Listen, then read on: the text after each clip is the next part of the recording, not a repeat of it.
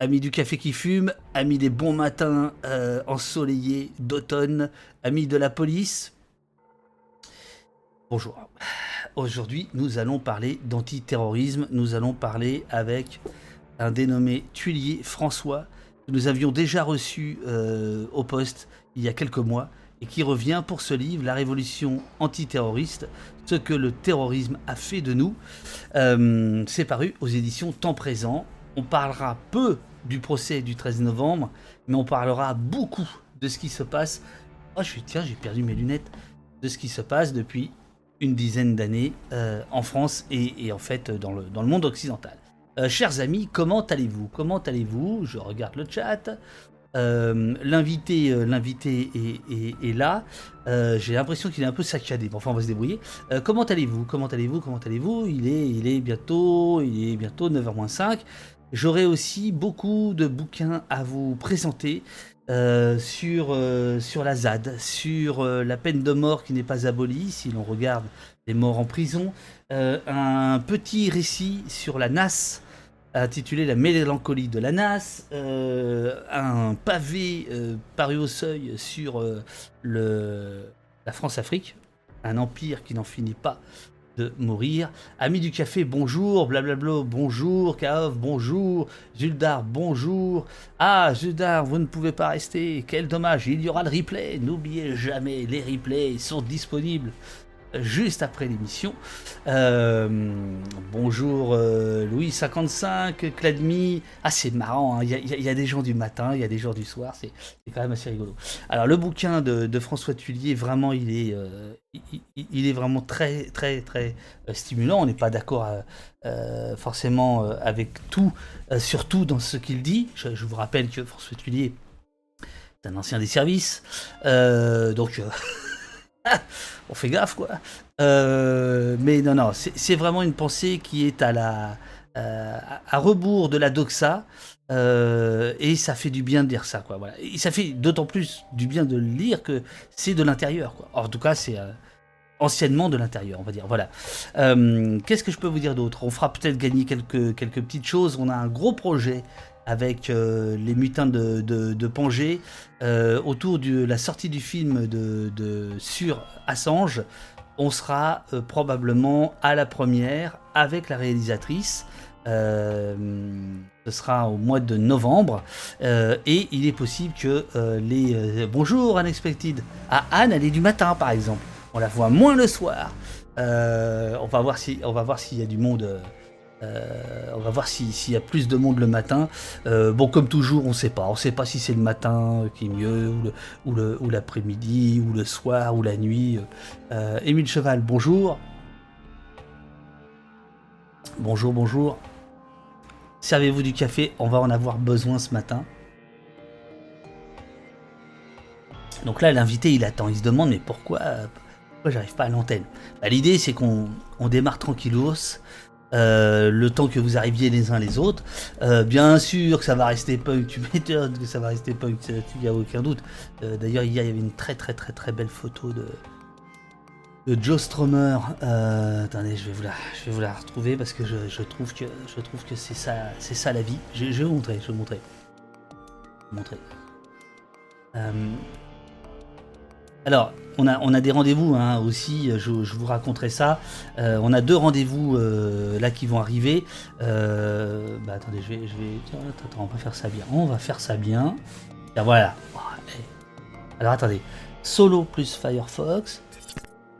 Normalement c'est ça. Ah tiens, pourquoi j'ai pas Firefox là?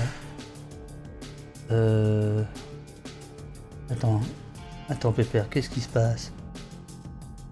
Bon là normalement vous, devriez voir euh, euh, vous devriez voir euh, mon, copain là. Ah oui tiens, il est là. il est là. Voilà, ça c'était une photo qui est, parue hier sur, Twitter. Joe Strummer, photographié en 1986. Le futur n'est pas écrit. Eh ben ouais, c'est ça l'idée, c'est ça. Au poste, c'est ça. On écrit on essaie d'écrire le futur ensemble. Euh, donc je vous disais, ouais, on a, plein de, rendez-vous. Euh, alors comme vous, vous le savez maintenant, euh, j'ai trouvé le bouton pour faire la fonction bonjour, bonjour à ceux qui rentrent à mille pattes, qui rentrent au, au, poste, bienvenue. Ceux qui nous regardent, qui ne suivent pas la chaîne, c'est un tort c'est un tort, il faut la suivre, il faut la suivre si vous voulez, un, être au courant des notifications, deux, participer au chat, trois, pour faire monter au poste dans cette jungle euh, qui est euh, Twitch. Voilà. Donc on a deux petits, on a deux petits rendez-vous. Ah, attendez, je vais quand même enlever là pour l'instant parce que il est, pas encore là, François. Il est donc pour l'instant son nom. Hop, voilà. Euh, alors les rendez-vous, les rendez-vous, je vais les, je vais les trouver facilement ici. Euh, François, il est là.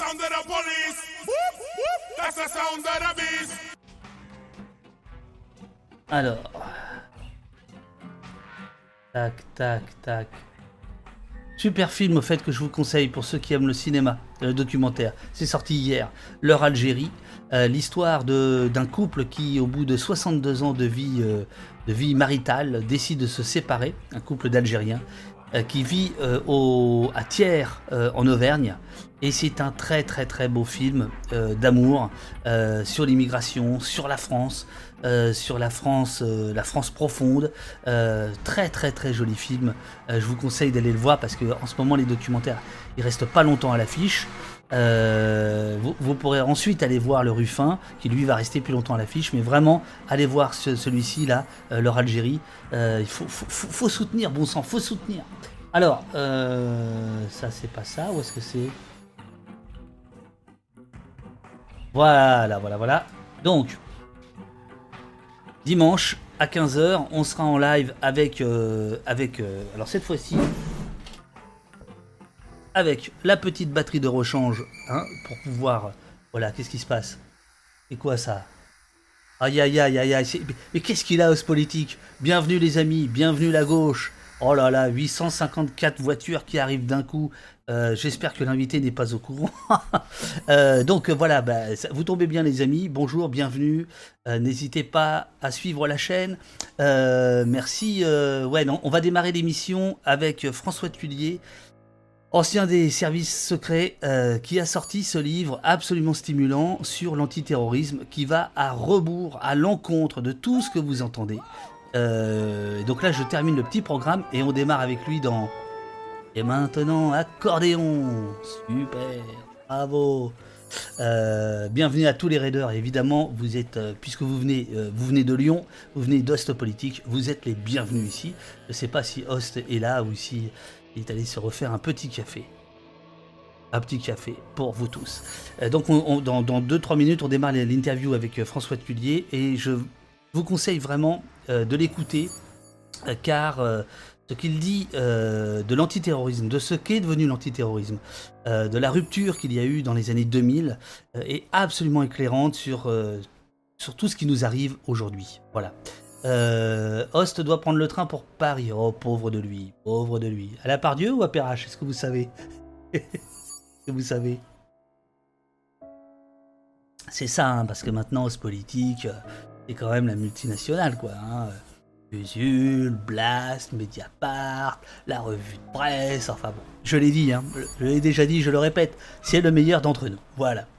Euh, donc, euh, alors dimanche, on sera en direct euh, depuis, depuis Paris du cinéma Rex, très beau cinéma, jusqu'au pont Saint-Michel, afin de commémorer les 60 ans du massacre du 17 octobre 61. Donc, ce sera une marche qu'on va suivre et à laquelle en fait on participe en, la suivant.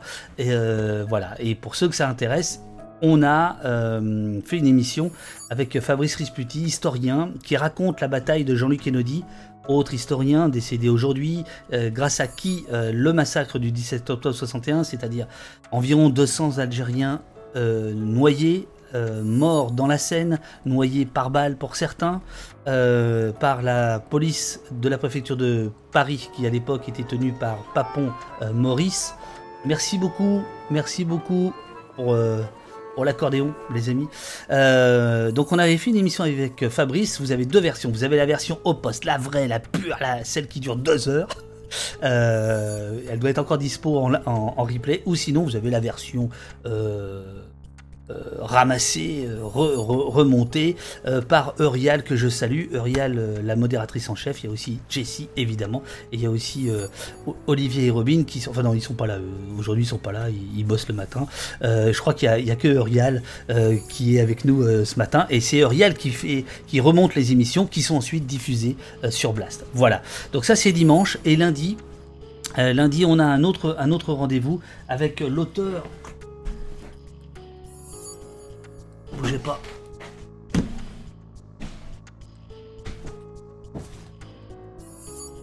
Je me suis fait, euh, je suis fait chic, c'est pour tromper l'ennemi. Hein. Vous inquiétez pas. Alors voilà, euh, lundi, à 9h, même endroit. Euh, on sera avec Jean Songe, vieil ami avec qui il y a 30 ans on faisait des fanzines punk rock et de polar et qui aujourd'hui fait des enquêtes absolument à la fois rigolotes et tragiques. Et ça, c'est sa dernière, Sodexo la gloutonne. Enquête sur l'entreprise qui vous restaure et qui vous dévore. Le train de la hype approche, les amis. Chou chou chou. Euh, allez-y. Eh, c'est génial de voir tous ces, euh, tous ces, euh, tous ces follow d'un coup. parce qu'on a bien besoin de vous. Et la fanfare Et la fanfare ah, Génial, génial. non, c'est génial parce que on bosse comme des dingues. Et grâce à vos, à vos, abonnements et à vos dons, vous le savez. Ah si, il est là, Robin. mais deux minutes avant que les stagiaires n'arrivent. Ils ont de la chance d'être formés par euh, Robin. Voilà. Euh, Robin, c'est notre agent euh, étranger infiltré. il, il, nous écrit et il supervise depuis, depuis la Belgique. Voilà. alors, chers amis, chers amis, je pense qu'il est temps maintenant. Il est temps maintenant d'aller retrouver François Tullier. Et Robin, ça tombe bien que tu sois là parce que j'ai l'impression que ça saccade à mort. et oui, parce que ici, c'est quand même on n'est pas chez les cons et on est chez les punks. Alors, euh, bougez pas, bougez pas. Tac, ici, voilà, ninja. Est-ce que ça marche Au poste. Euh, Moi, je vous vois, je vous entends. Ah ouais, je, eh, eh, je crois que c'est bon. Je crois, je crois que c'est bon. Je coupe la musique. Je crois qu'on est bon. Euh, donc François, merci beaucoup d'être d'être avec nous. Moi, je vous vois, David, mais l'image, l'image est fixe. Hein. Mais euh, bon, ça ne me gêne pas. Mais... Euh, non, c'est bon, tout est parfait ici. Je, suis désolé. D'accord. Euh, tout est parfait. Donc voilà. Faites, pas, faites pas la tête, ça va bien se passer. bon, François Tullier, c'est normal que, que, que, je fasse état de vos états de service. vous avez été aux renseignements généraux, vous avez été à la DST, euh, il me semble aussi que vous avez été à, l'UCLAT. Euh, vous avez donc travaillé pendant combien d'années dans les services de renseignement? Alors j'ai passé euh, une trentaine d'années à peu près dans les services antiterroristes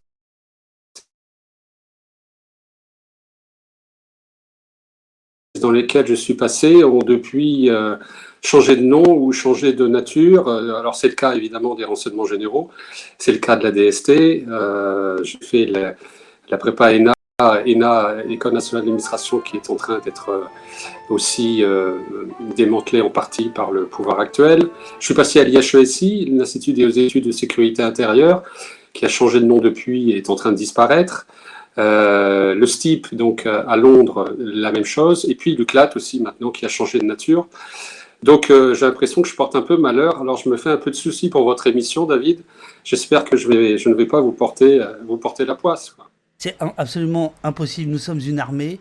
Euh, nous sommes là en ce moment presque 500. donc c'est impossible.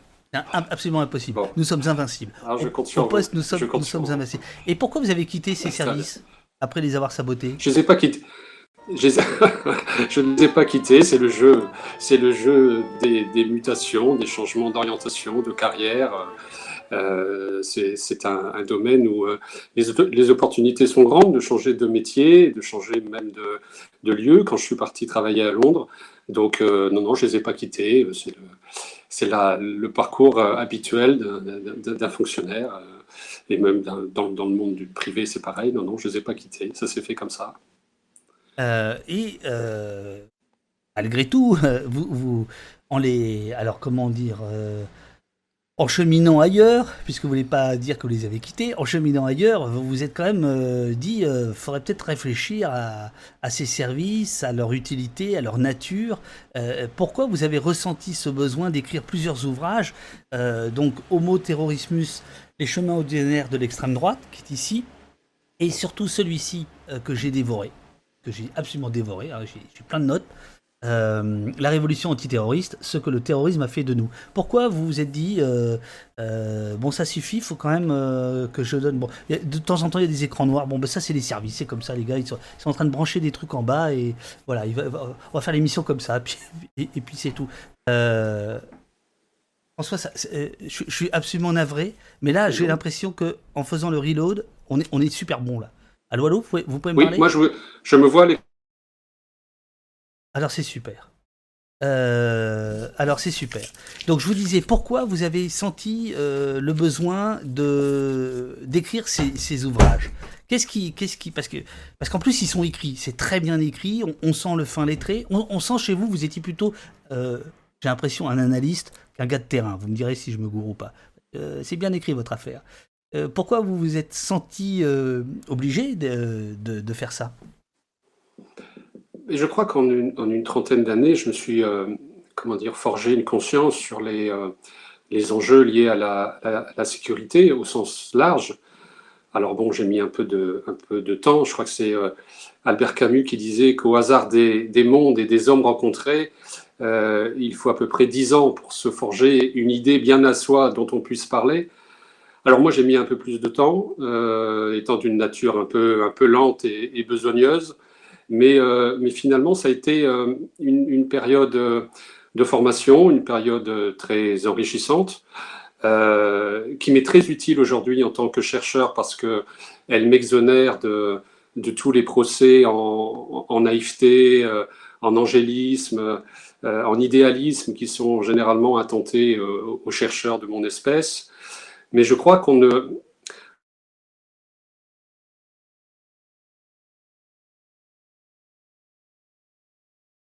la, limiter à ses seules fins, euh, la limiter à son, à son objet, voyez, à son, euh, si on ne se pose pas la question des moyens mis en œuvre. Euh, quels sont les moyens que l'on met en œuvre pour lutter contre le terrorisme et notamment qui en profite, qui appelle à la guerre antiterroriste et que je crois que quand un pays glisse tout doucement vers la guerre antiterroriste, comme c'est le cas depuis plusieurs années en France, euh, il faut qu'il y ait deux choses de réunies finalement pour réussir. La première chose, c'est de bien connaître l'ennemi. Ça, c'est le travail des services et des sciences humaines et sociales qui peuvent apporter un concours essentiel. Mais la deuxième condition pour, pour vaincre cet ennemi, qui est le, terroriste, c'est de bien se connaître soi-même, c'est-à-dire d'être clair sur ce qu'on a à défendre. Et euh, à défaut, euh, on perd à la fois euh, et la guerre et la paix, et, finalement, on n'est plus du tout sûr de ce qu'on a à défendre, et bientôt, dans quelques années, nous n'aurons plus rien à défendre du tout. Donc, c'était un petit peu d'abord une période de formation, et puis après une prise de conscience de, tout ça, qui, qui est venu, encore une fois, avec lenteur. Alors évidemment, aujourd'hui, on, fait cette émission qu'on avait prévue depuis le mois de juillet à peu près, en sachant qu'il y aurait euh, le procès que tout le monde connaît, le procès des attentats du 13 novembre 2015. L'idée ce, matin, c'est pas de parler de ce procès, euh, parce que euh, D'autres le font. On verra tout à l'heure que je suis un peu étonné finalement d'une sous-médiatisation de, ce procès, mais c'est d'essayer de prendre un peu de hauteur. Euh, mais euh, et d'ailleurs dans votre bouquin vous parlez assez peu des attentats de, de 2015. L'idée c'est d'essayer de vraiment comprendre les lignes de force autour de la politique antiterroriste, de ce que vous appelez la, République antiterroriste. Euh, donc ça remonte à avant les attentats de 2015. En même temps, comme dirait l'autre, on peut pas faire comme s'il n'y avait pas ce procès en ce moment. Euh, et donc, est-ce que, euh, avec ce procès, euh, vous diriez que votre parole n'est pas exactement la même aujourd'hui à cause de ce procès, à cause de ces événements plus que dramatiques, ou pas? Ou est-ce que vous pensez qu'on peut quand même réfléchir aux lignes de force? Je crois que bon, c'est un moment important. vous m'entendez là? Oui, ah, super. Non, non, là c'est bon.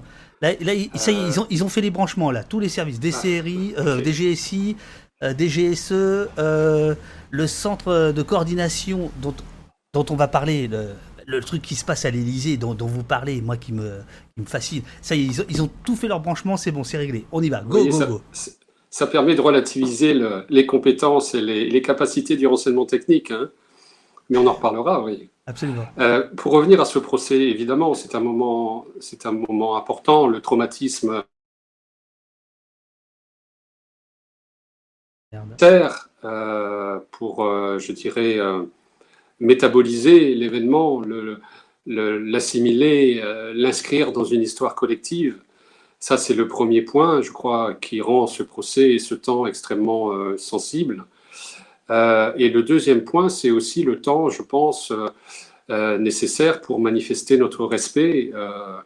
alors, notre respect, bien sûr, en premier lieu à l'égard des victimes, toutes innocentes par nature, proches des personnes décédées, les blessés, mais également témoigner notre respect, il me semble, aux intervenants, c'est-à-dire aux, soignants, aux secouristes, et puis, pourquoi pas également aux services euh, de sécurité, aux services spécialisés, qui, n'en doutons pas, ont fait le nécessaire pour que ce drame soit évité. Et ensuite, aux services enquêteurs qui ont, euh, à l'évidence, fait un travail euh, énorme ensuite. Et puis,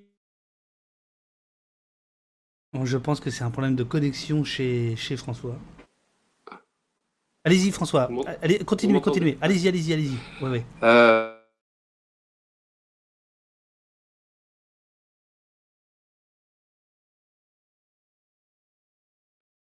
Bon, il y a, un problème de, connexion. Euh, les, amis. Euh, alors, les amis, les amis. Euh, à ceux qui se sont mis hors la loi, c'est de le réintégrer dans la loi par le biais du châtiment qu'elle prescrit. Et je crois que le procès incarne cette majesté de la loi qui permet de refaire communauté après, après un tel drame. Alors évidemment, euh, c'est un moment euh, délicat pour euh, s'exprimer, et notamment pour les gens comme moi, qui modestement essayons d'apporter un peu de nuance, sinon un peu de complexité sur l'analyse de la lutte antiterroriste et de ses enjeux. Vous avez vu d'ailleurs que les sociologues ont refusé d'aller témoigner à ce procès, craignant d'être mal compris ou, de susciter des malentendus. Donc c'est une période sensible de, crispation un peu identitaire, euh, de cristallisation identitaire, et donc c'est toujours un moment délicat pour euh, exprimer une parole, euh, une parole nuancée. Mais... Dans votre bouquin, il y a, si j'ai bien compris, selon vous, trois forces de pollution, enfin je les appelle comme ça, de, trois forces qui polluent la compréhension des choses.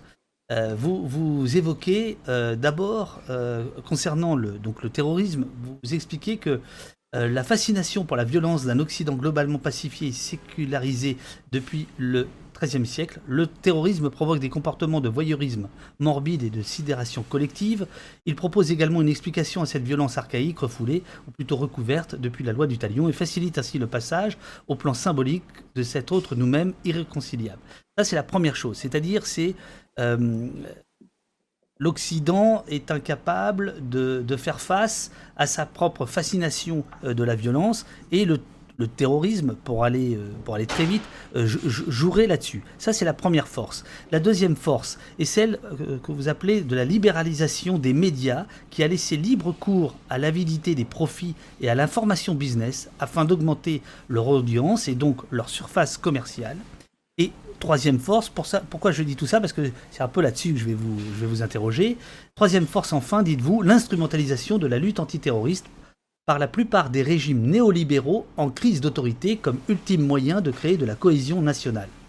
Voilà. Donc là, vous voyez, les amis, euh, euh, vous avez raison de rester en ligne parce que, vous voyez là, on, est, déjà un bon niveau là. On est déjà à un bon niveau. Donc François, ces trois forces, est-ce qu'on peut y revenir rapidement? Oui. Que je, parle bien, oui, je crois que c'est effectivement euh, ce qui rend nos sociétés fragiles aujourd'hui face au terrorisme, ce sont tout un tas d'états des choses exemple, effectivement, le fait que nous vivions dans des sociétés pacifiées euh, euh, depuis le, le, XIIIe siècle. On dit le XIIIe siècle globalement, puisque c'est de cette époque euh, que remontent les. C'est une question de Shadok, depuis le XIIIe siècle. Les, les recueils, parce que c'est le, comment dire, les, les, archives criminelles les plus éloignées dont on, que l'on possède et c'est à partir de cette époque que l'on peut chiffrer, euh, par exemple, des, marqueurs de violence comme euh, les taux d'homicide par an pour 100 000 habitants, par exemple, euh, grâce au recueil des religieux et des mairies. Donc, pourquoi le XIIIe siècle? C'est simplement parce que les archives, les statistiques les plus, lointaines nous ramènent à, à cette époque-là. Il faut savoir qu'au XIIIe siècle, le taux d'homicide annuel pour 100 000 habitants était de 100, c'est-à-dire qu'il y avait 100 meurtres par an pour 100 000 habitants. Au XVIIIe siècle, c'est tombé à 10, et aujourd'hui, on est à peu près à 1. Ah, non, non, on ne pouvait pas dire ça. Aujourd'hui, nous sommes dans une société d'ultra-violence. Voilà. oui, c'est ça. Donc, euh, euh, donc voilà, en termes d'échelle, ce que cette pacification a fait que la violence, en tout cas la violence quotidienne, la violence du coin de la rue, euh, euh, a, largement diminué et donc a rendu cette violence euh, le fait qu'elle disparaisse de notre quotidien, pour la plupart d'entre nous évidemment, et fort heureusement, l'a rendu complètement indéchiffrable. Et, donc aujourd'hui, quand la violence survient dans notre paysage, il y a une sorte de, fascination, un peu comme un lapin pris dans les phares d'une voiture. Vous voyez, il y a une, presque une, épiphanie de la violence, on, comme un révèlement, un dévoilement. On lui, on lui demande de, nous signifier des choses et on lui, on lui attribue souvent des causes et des effets qu'elle ne, qu'elle ne mérite pas. La violence ne dit rien en elle-même. François, on vous a perdu. Je vais poser. Euh, euh, parlant significatif dans une société, mais la, la violence en elle-même ne dit pas grand-chose euh, en soi. Et donc le fait qu'elle ait, qu'elle ait disparu, par exemple pour le terrorisme, comment se fait-il que cette violence qui est comment dire, présente à l'intérieur de chaque société s'exprime sous ce visage-là, le visage d'un terrorisme euh, islamiste, donc qui se, comment dire, qui ressent le besoin de parer son crime de, des atours d'une religion. Euh, on peut, ce sont ces questions-là qu'il faut se poser. Donc voilà, la violence ayant disparu, elle nous fascine d'autant plus aujourd'hui et, nous la rend, euh, et cela nous la rend insoutenable. Je rajouterai à ce, tableau des fragilisations, des fragilités des sociétés modernes, leur extrême également sécularisation. C'est-à-dire que la religion ayant elle-même plupart de nos euh, concitoyens, euh, rend la religion également indéchiffrable. Et donc quelqu'un qui avance aujourd'hui armé, un shahid par exemple, qui se tue au nom d'une religion, euh, ça nous rend le, fait, l'événement totalement, totalement surprenant. Et donc ayant perdu pied avec la, à la fois la violence et d'autre part la foi, le terrorisme islamiste arrive sur un terrain complètement vierge euh, de toute compréhension de ces phénomènes, et c'est ce qui nous le rend euh, extrêmement euh, toxique. C'est pour ça que nous sommes tout à fait désarmés intellectuellement. Un crime, même s'il est politique, mais s'il reste inconnu sous les radars, ne provoquera pas cette honte de terreur qui est le propre du terrorisme. Et donc, il faut qu'il y ait justement une, terreur qui soit, qui soit. Vous savez, le premier, le premier meurtre euh, terroriste, meurtre politique de l'histoire, euh, a eu lieu. Enfin, je ne veux pas vous renvoyer trop loin ni, vous faire peur, mais euh, c'est l'assassinat de Cicéron par les hommes de main d'Antoine. Ah mais si, et vous en parlez dans votre bouquin. Non, non, c'est passionnant, allez-y. Je fais très rapidement, mais les tueurs qui étaient emmenés par un certain Irénius tuent Cicéron, mais ne se contentent pas de le tuer, lui coupent la tête et les mains, ils vont exposer euh, la tête et les mains de Cicéron, sur le forum. Et, donc Plutarque raconte que les Romains qui passaient là, ils voyaient moins les restes de Cicéron que l'image de l'âme d'Antoine. C'était Antoine qui avait commandité le meurtre. Et euh, cette image de l'âme d'Antoine, c'est-à-dire ces présupposés euh, que l'on projette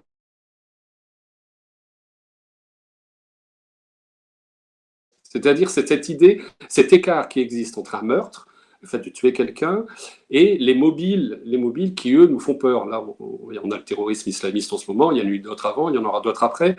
Mais euh, vous voyez, cette, cet écart, cette zone noire, ce gouffre qui existe entre un meurtre qui est tout à fait tangible, puisque la victime est là, encore sous nos yeux, mais et, puis tout le projet que l'on projette derrière, euh, tout ce qui nous échappe finalement et qui nous, qui nous terrorise. Donc voilà, euh, en fait, à la limite, le terrorisme, ce serait euh, et, considéré comme terroriste tout acte perçu comme tel, perçu comme tel, c'est-à-dire que c'est une question de perception. Alors, on avait parlé de la première fragilité de nos sociétés occidentale euh, avec la fascination pour la, pour la violence dans, une, dans des sociétés qui sont somme toute pacifiées. Vous avez donné des chiffres euh, éloquents sur le nombre d'homicides euh, dans le XIIIe siècle, XVIIIe et aujourd'hui.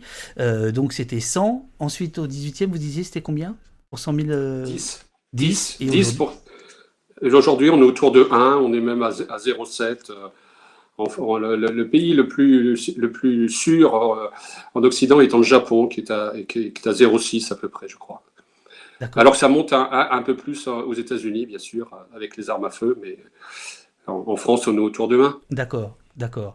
Euh, et alors, euh, deuxième fragilité, je, vais retrouver le, passage, euh, et pendant que vous parlerez, j'essaierai de régler la, scène de sorte que ce soit plus agréable pour, pour tout le monde. Alors attendez, c'est page, c'est page combien cette affaire? Les trois, pollution, compréhension, page 28, page 28.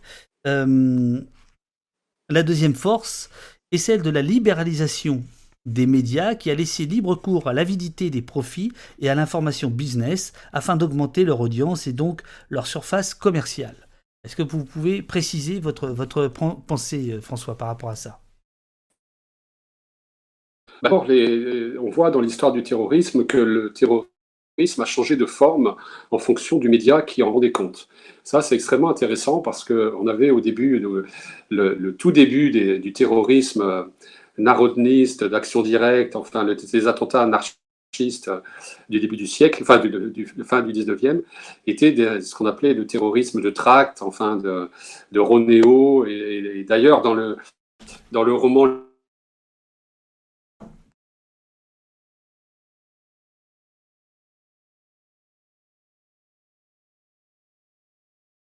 Aujourd'hui, on est au terrorisme de réseaux sociaux et d'Internet.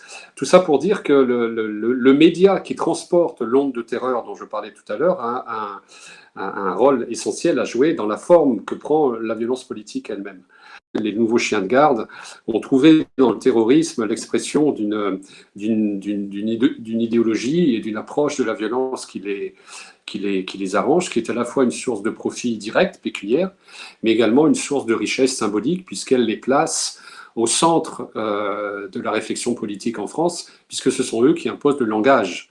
Le langage sur le terrorisme, il est, euh, il est issu justement de ces, de ces médias euh, qui tirent profit finalement d'un crime.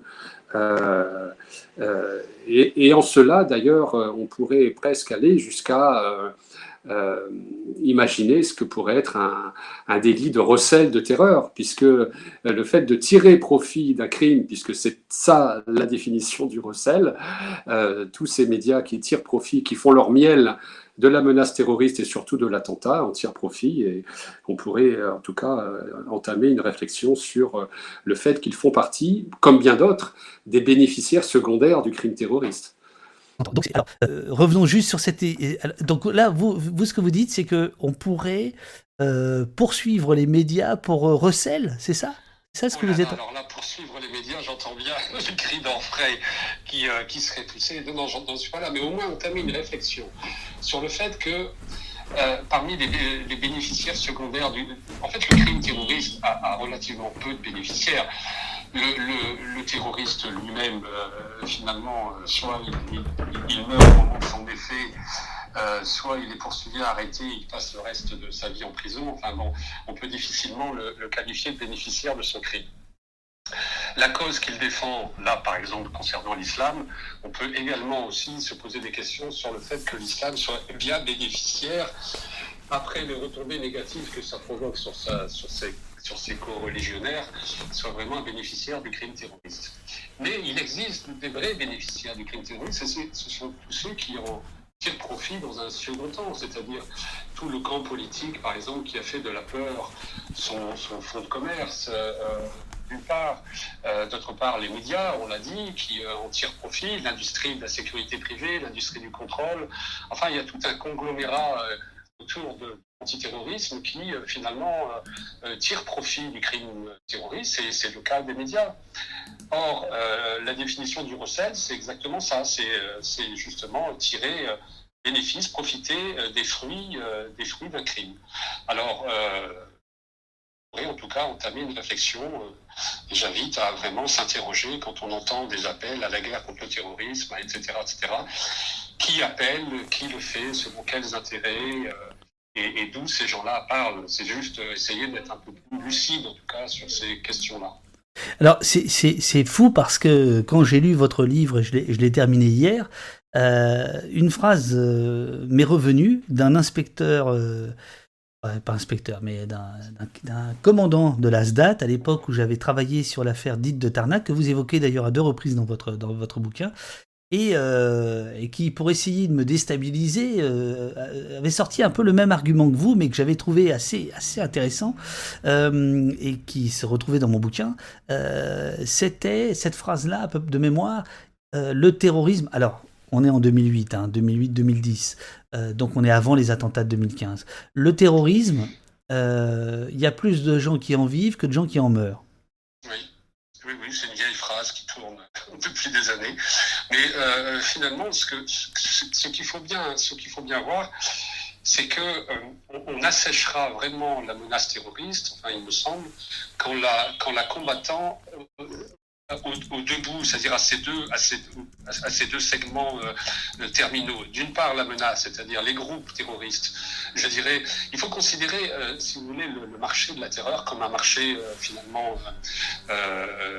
capitaliste, c'est-à-dire et comme le marché de la drogue, c'est-à-dire que vous avez d'une part une offre et l'offre, ce sont l'offre de terreur, ce sont les les euh, les comment dire les groupes clandestins, les terroristes, les groupes terroristes. Ça, c'est l'affaire, on l'a dit tout à l'heure, des services antiterroristes, des services spécialisés, accompagnés par les universitaires pour mieux en comprendre les, les enjeux et les contours. Et à l'autre bout de la chaîne, vous avez les consommateurs les consommateurs de terreur, c'est-à-dire tout le lobby antiterroriste qui consomme de la terreur et qui finalement, donc on a parlé des médias, on a parlé de l'économie de la sécurité privée, on a parlé des relais politiques euh, euh, en Europe et donc tous ces partis euh, conservateurs et libéraux qui en font leur miel. Et finalement, ces consommateurs de la terreur entretiennent, c'est comme le marché de la drogue, entretiennent en quelque sorte aussi le marché de, de la terreur et s'en font de fait un petit peu les complices.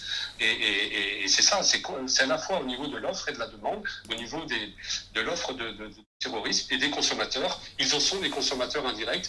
Et en ce sens, euh, euh, on, doit s'interroger sur leur rôle et leur complicité de fait. Alors, il y a un, autre, une, autre, une autre force euh, qui est, que je retrouve. Voilà. troisième force, enfin, l'instrumentalisation de la lutte antiterroriste par la plupart des régimes néolibéraux en crise d'autorité comme ultime moyen de créer de la cohésion nationale. Là, en fait, je, vais être, transparent, hein. c'est page 28, c'est-à-dire c'est le tout début du bouquin, et en fait, il me semble que ces trois forces-là, qu'on est en train d'évoquer, c'est euh, ce que vous allez développer dans le, bouquin et ce qu'on va essayer de développer aujourd'hui. Mais cette troisième force, est absolument incroyable de la part de quelqu'un euh, qui vient d'où vous venez. Euh, qu'est-ce que vous voulez dire exactement par instrumentalisation de la lutte antiterroriste?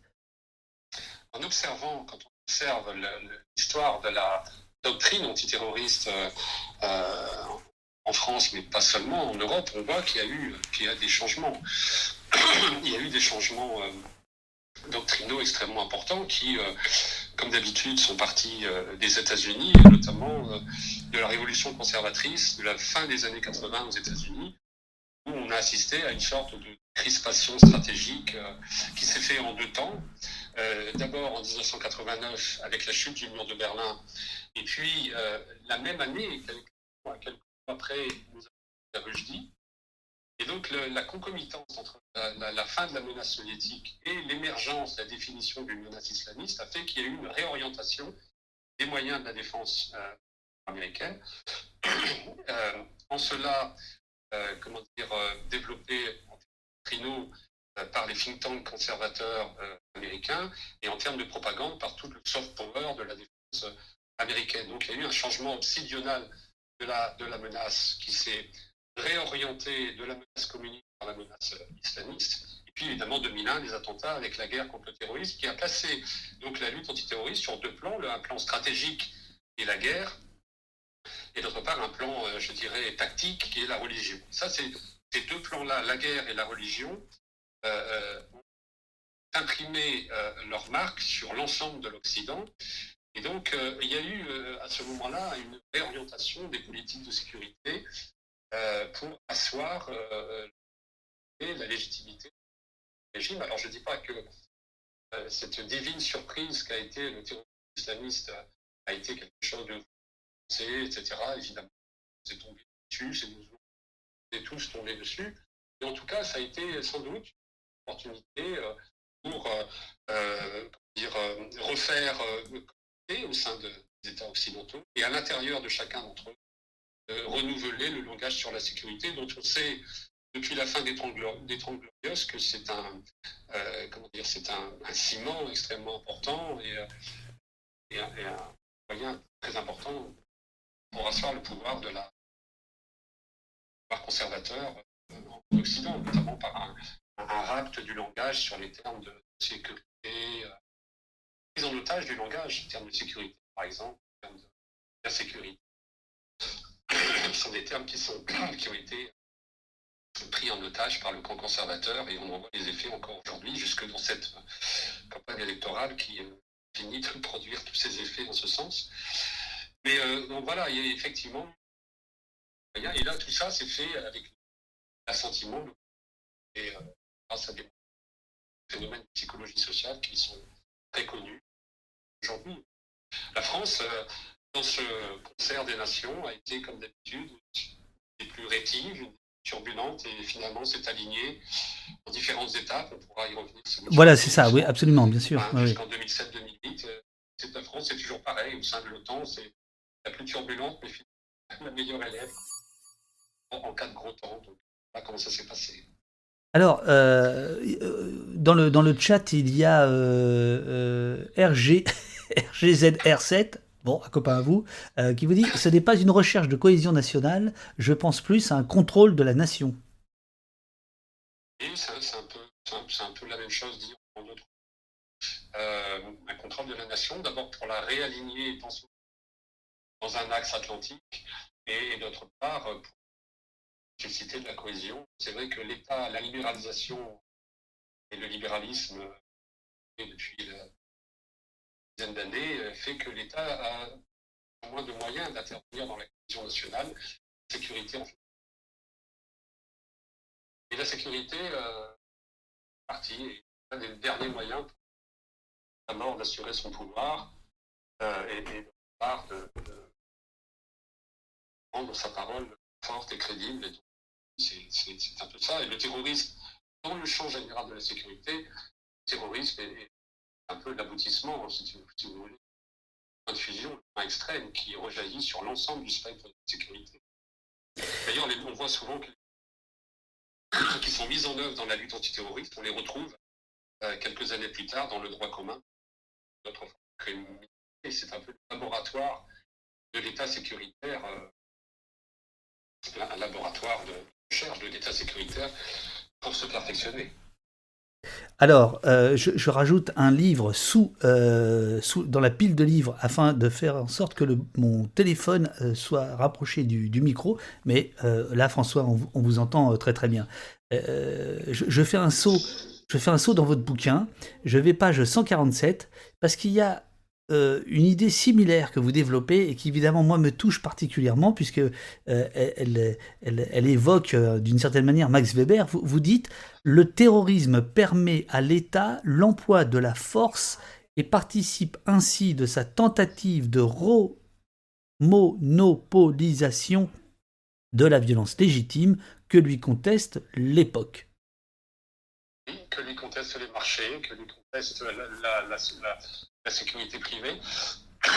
le marché de la sécurité est en train de se diluer dans l'ordre libéral et, le terrorisme lui permet justement de ce, retour, ce retour sur le terrain de la sécurité qu'il est en train de perdre parce que lui-même est, prisonnier de ce dogme libéral. Vous savez qu'il y a aujourd'hui bien plus de gens qui travaillent dans la sécurité privée que dans la sécurité d'État, euh, mais dans une proportion extrêmement, extrêmement importante. ah, excusez-moi, je euh, pensais que c'était euh, kiff kiff, que c'était 250 000, 250 000. emploie aujourd'hui à peu près 180 000 personnes, alors que si vous faites le cumul gendarmerie, vous arrivez à 250 000. Euh, donc 150 000 pour euh, gendarmerie police et 275 000 pour la sécurité privée. 180 euh, 000 pour la sécurité privée, pardon. Donc c'est à peu près à peu près la même chose. Mais quid des polices municipales? C'est 23 000 personnes. Est-ce qu'on les range du côté de la sécurité d'État ou de la sécurité privée? Souvent, le fait d'être aux mains de maires et de collectivités territoriales les rapproche le plus souvent des, schémas et des, modes de fonctionnement en tout cas pas de l'intérêt général euh, euh, du pays. Et euh, voilà, enfin, et, cette dynamique là des polices municipales et de l'industrie de sécurité privée est plutôt en, faveur de, sa croissance très forte, alors qu'il y a une stabilité des effectifs de gendarmerie et de police. Donc, oui, l'État se, se par rapport à ça, et le terrorisme lui donne justement cette opportunité de revenir dans le jeu euh, de la violence. Vous savez, la violence euh, terroriste est, vraiment quelque chose qui, euh, qui pousse à, une espèce de point de fusion notre rapport, rapport à l'autre, notre rapport à la mort, notre rapport à la violence, et, montre un peu ce qu'on a dans le ventre. Alors c'est valable pour les hommes, ce que les hommes ont dans le ventre, mais c'est aussi valable pour les États. et, la, violence terroriste montre un peu ce qu'un État a dans le ventre, dévoile un peu sa maturité démocratique, et c'est, on a vu ces dernières années quand il y a eu des attentats dans chacun des pays occidentaux. C'est, l'âme d'un pays, me semble, affleure justement dans ces lignes de brisure et, le terrorisme, l'attentat terroriste représente justement cette ligne de fracture énormément de choses. Alors, dans le, dans le, dans le livre, euh, vous, vous expliquez, vous, vous êtes un peu Allez, je vais, je, vais vous provoquer. Il y a, un côté, c'était mieux avant. Euh, c'est-à-dire que euh, vous vantez un système qui était à l'œuvre avant, que vous appelez le modèle, euh, le modèle latin, versus le, modèle actuel que nous connaissons de contre-terrorisme, directement inspiré des Anglais et des Américains. On, va y venir avec, avec des concepts vous expliquiez par exemple que le concept de radicalisation est totalement importé euh, des, États-Unis et, il, serait, à vos yeux, en tout cas, il est, faux. Mais d'abord, j'aimerais que vous nous brossiez le portrait de ce qu'était avant l'antiterrorisme en France, euh, dont vous nous dites euh, que c'était le modèle latin et que, selon vous, c'était plus efficace. Alors d'abord, c'était quoi le modèle latin? Le modèle latin, c'était justement essayer, alors je dis c'était mieux avant, évidemment, ça n'est jamais parfait, il n'y a jamais un âge d'or euh, de l'antiterrorisme et tout ne va pas mal depuis, mais c'était simplement de dire qu'il me semble qu'avant cette guerre contre le terrorisme, nous étions plus sourcilleux de nos principes républicains, euh, notamment la laïcité, enfin, etc. Et euh, on a même essayé dans les années 82-83, hein, il y a eu un essai, après l'arrivée de François Mitterrand au pouvoir, il y a même eu un essai de décroissance sécuritaire euh, avec la suppression de la Cour de sûreté de l'État, en particulier pour les affaires de, terrorisme. Mais ça a été vraiment de courte durée, puisque après, euh, avec l'arrivée des attentats justement euh, islamistes, à chaque fois qu'il y a eu un attentat, s'en est suivi une période de crispation un petit peu juridique. ça a été le cas en en 86 avec la spécialisation des magistrats, et ça a été le cas en 95-96 avec l'association de, malfaiteurs terroristes euh, qui, comme vous le savez, permet d'appréhender euh, des individus très très en amont de la commission euh, de l'acte. Mais finalement, il y avait un modèle français, le modèle latin dont je parle, qu'on retrouve jusqu'à un, un, document, qui est un document qui date de 2006, qui est le livre blanc de la France face au terrorisme, et comme vous savez, à chaque fois qu'il y a un livre blanc, il y a des, arbitrages ministériels qui sont faits. Et à l'époque, je crois que c'est Nicolas Sarkozy qui était au ministère de l'Intérieur et Dominique. ah, vous n'allez pas commencer avec Sarkozy quand même. Hein, c'est Matignon qui avait le dernier mot, qui a donc fait les arbitrages. Et on avait refusé d'y faire figurer les termes d'une part d'islamisme, par égard avec par égard envers nos partenaires du pays du sud de la Méditerranée, par respect aussi de notre communauté musulmane en France et sans doute aussi des doutes sur la véracité du lien avec la, religion musulmane. Donc refuser d'y faire figurer l'islamisme et refuser d'y faire figurer le terme de guerre, estimant que la lutte antiterroriste, de politique, d'enseignement euh, et, de lutte, un crime certes un peu particulier, mais un crime tout. Et en 2007, euh, il y a eu le basculement date vraiment de 2007, c'est-à-dire euh, avec l'arrivée de Nicolas Sarkozy. Ils sont partis au pouvoir. Euh, là, on, bascule dans un ordre qui est, qui est complètement différent. Et d'ailleurs, si on parle de livre blanc, dès l'année suivante, dès 2008, il y a un nouveau livre blanc qui sort sur cette fois sur la défense, pas spécifiquement sur le terrorisme. Et on, voit qu'il y a des nouvelles notions qui apparaissent, notamment la notion extrêmement controversée et sulfureuse de sécurité nationale, euh, des choses comme ça. Euh, et il se trouve que à cette même époque arrivent à maturité euh, toutes les capacités techniques, en particulier la DGSE, qui vont permettre justement de mettre en place ce qu'on certains appellent le renseignement de masse, c'est-à-dire en tout cas des capacités de mettre un peu le pays sous cloche. et donc là, cette concomitance entre une volonté politique, un alignement euh, stratégique, hein, on réintègre l'OTAN, etc. Et puis des capacités techniques qui vont euh, permettre de mettre en place cette politique. On a vraiment un basculement là en, 2007-2008 qui est important. Donc euh, oui, il y a eu un changement de doctrine, il y a eu un changement. Alors dire que c'était mieux avant, je ne sais pas. Il me semble que c'était plus cohérent vis-à-vis de notre histoire, respectueux de nos principes républicains, et j'ai la faiblesse de le croire, peut-être un peu plus efficace. Alors, euh, si, il y, a quand même cette, idée, euh, même si c'est pas de la nostalgie, euh, on, sent quand même que, vous regrettez quand même ce, modèle latin évidemment, vous, n'êtes pas en train de dire, parce que c'est pas, c'est pas le livre classique bidon euh, du, euh, du, du, de l'ancien des services qui raconte deux trois, deux, trois souvenirs. D'ailleurs, on y viendra là-dessus, parce que vous, vous, vous, expliquez que ça, ça participe de l'instrumentalisation, etc. Là, c'est vraiment un livre d'analyse que vous, que vous, que vous proposez. Euh, et alors, effectivement, là, vous parliez de la République, et peut-être que dans le chat, certains ne vont pas être tout à fait d'accord avec vous, mais il me semble important d'expliquer pourquoi vous êtes là ce matin et pourquoi vous avez écrit cet ouvrage. Euh, vous, expliquez qu'avant de, démarrer la, rédaction de, ce livre, La Révolution antiterroriste, vous êtes demandé à quel auteur ajuster mon regard, hein, je, cite, euh, régler ma visée. Trop bas, je me serais contenté de décrire ces services, des organisations ou des méthodes de lutte. C'eût été trop analytique et c'est un aspect qui se trouve déjà bien documenté. J'aurais rendu le lecteur prisonnier de l'anecdote, ou pire de la légende. Trop, j'aurais supputé les grands équilibres, la marche des peuples ou les lois du marché de la violence, avec le risque de se retrouver, cette fois prisonnier de l'hypothèse, ou pire, du cynisme. Il fallait donc un viatique, ce fut celui de la République.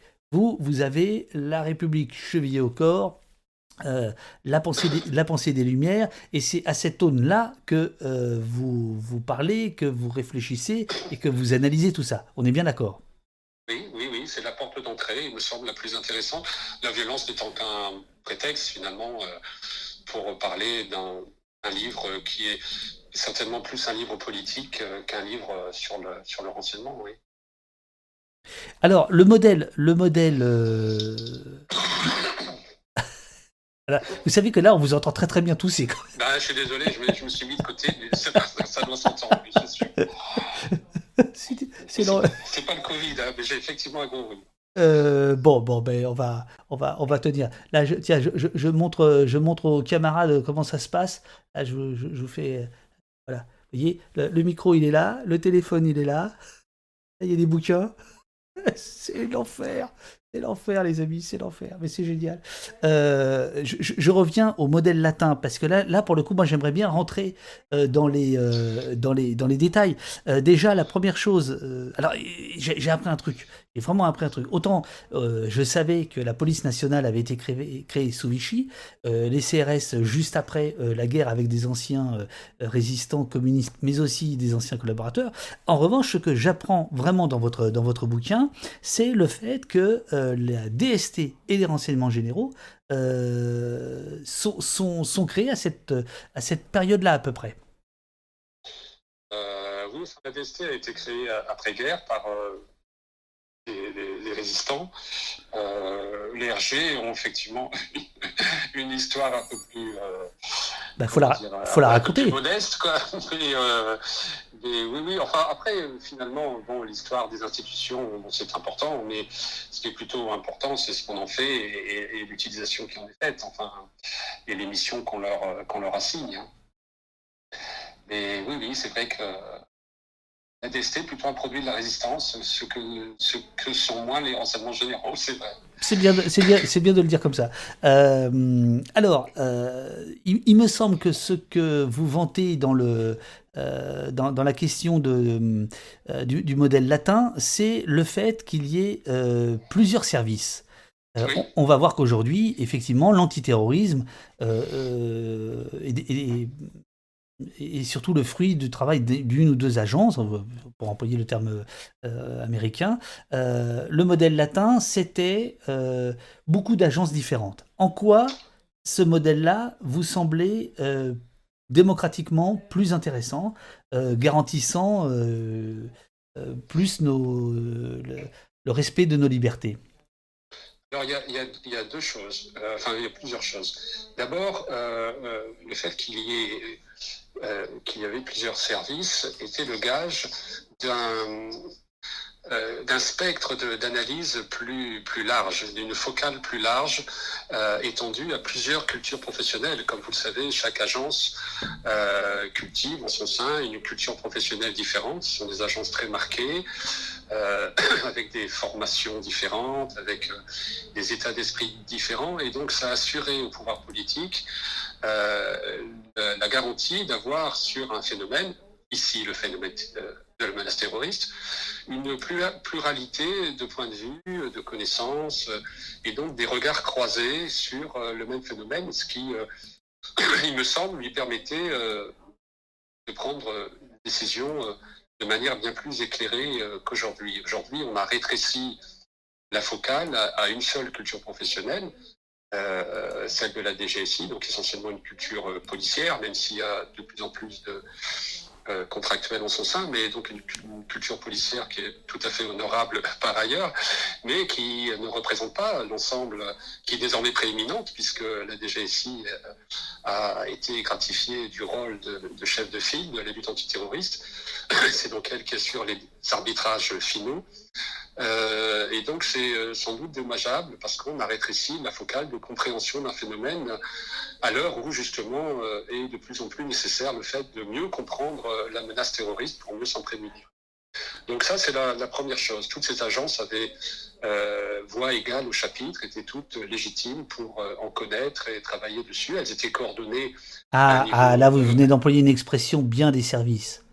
en, connaître. Ça veut dire quoi en connaître?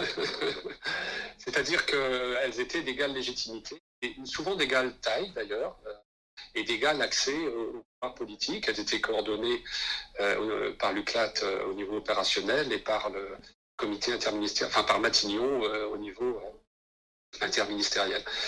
Et, donc ça, ça garantissait, il me semble, une, ouverture d'esprit et une meilleure connaissance du phénomène. sur, le, sur le côté autoritaire, euh, c'est important aussi de connaître, de savoir que cette pluralité des agences était sans doute un des enseignements euh, des pouvoirs autoritaires qu'avait connu la France et l'Europe dans les années 30, puisque le fait d'avoir plusieurs services différents euh, permettait à, si un jour un pouvoir autoritaire arrivait, au pouvoir, donc il aurait plusieurs citadelles à prendre finalement et que si un service, l'RG par exemple, basculait dans son escarcelle, il y en aurait d'autres qui pouvaient cultiver en leur sein des formes plus ou moins larvées de résistance. Et donc ça, c'était le gage, en tout cas, des difficultés qu'un pouvoir autoritaire aurait à surmonter pour s'emparer de l'ensemble des leviers du pouvoir et de l'État.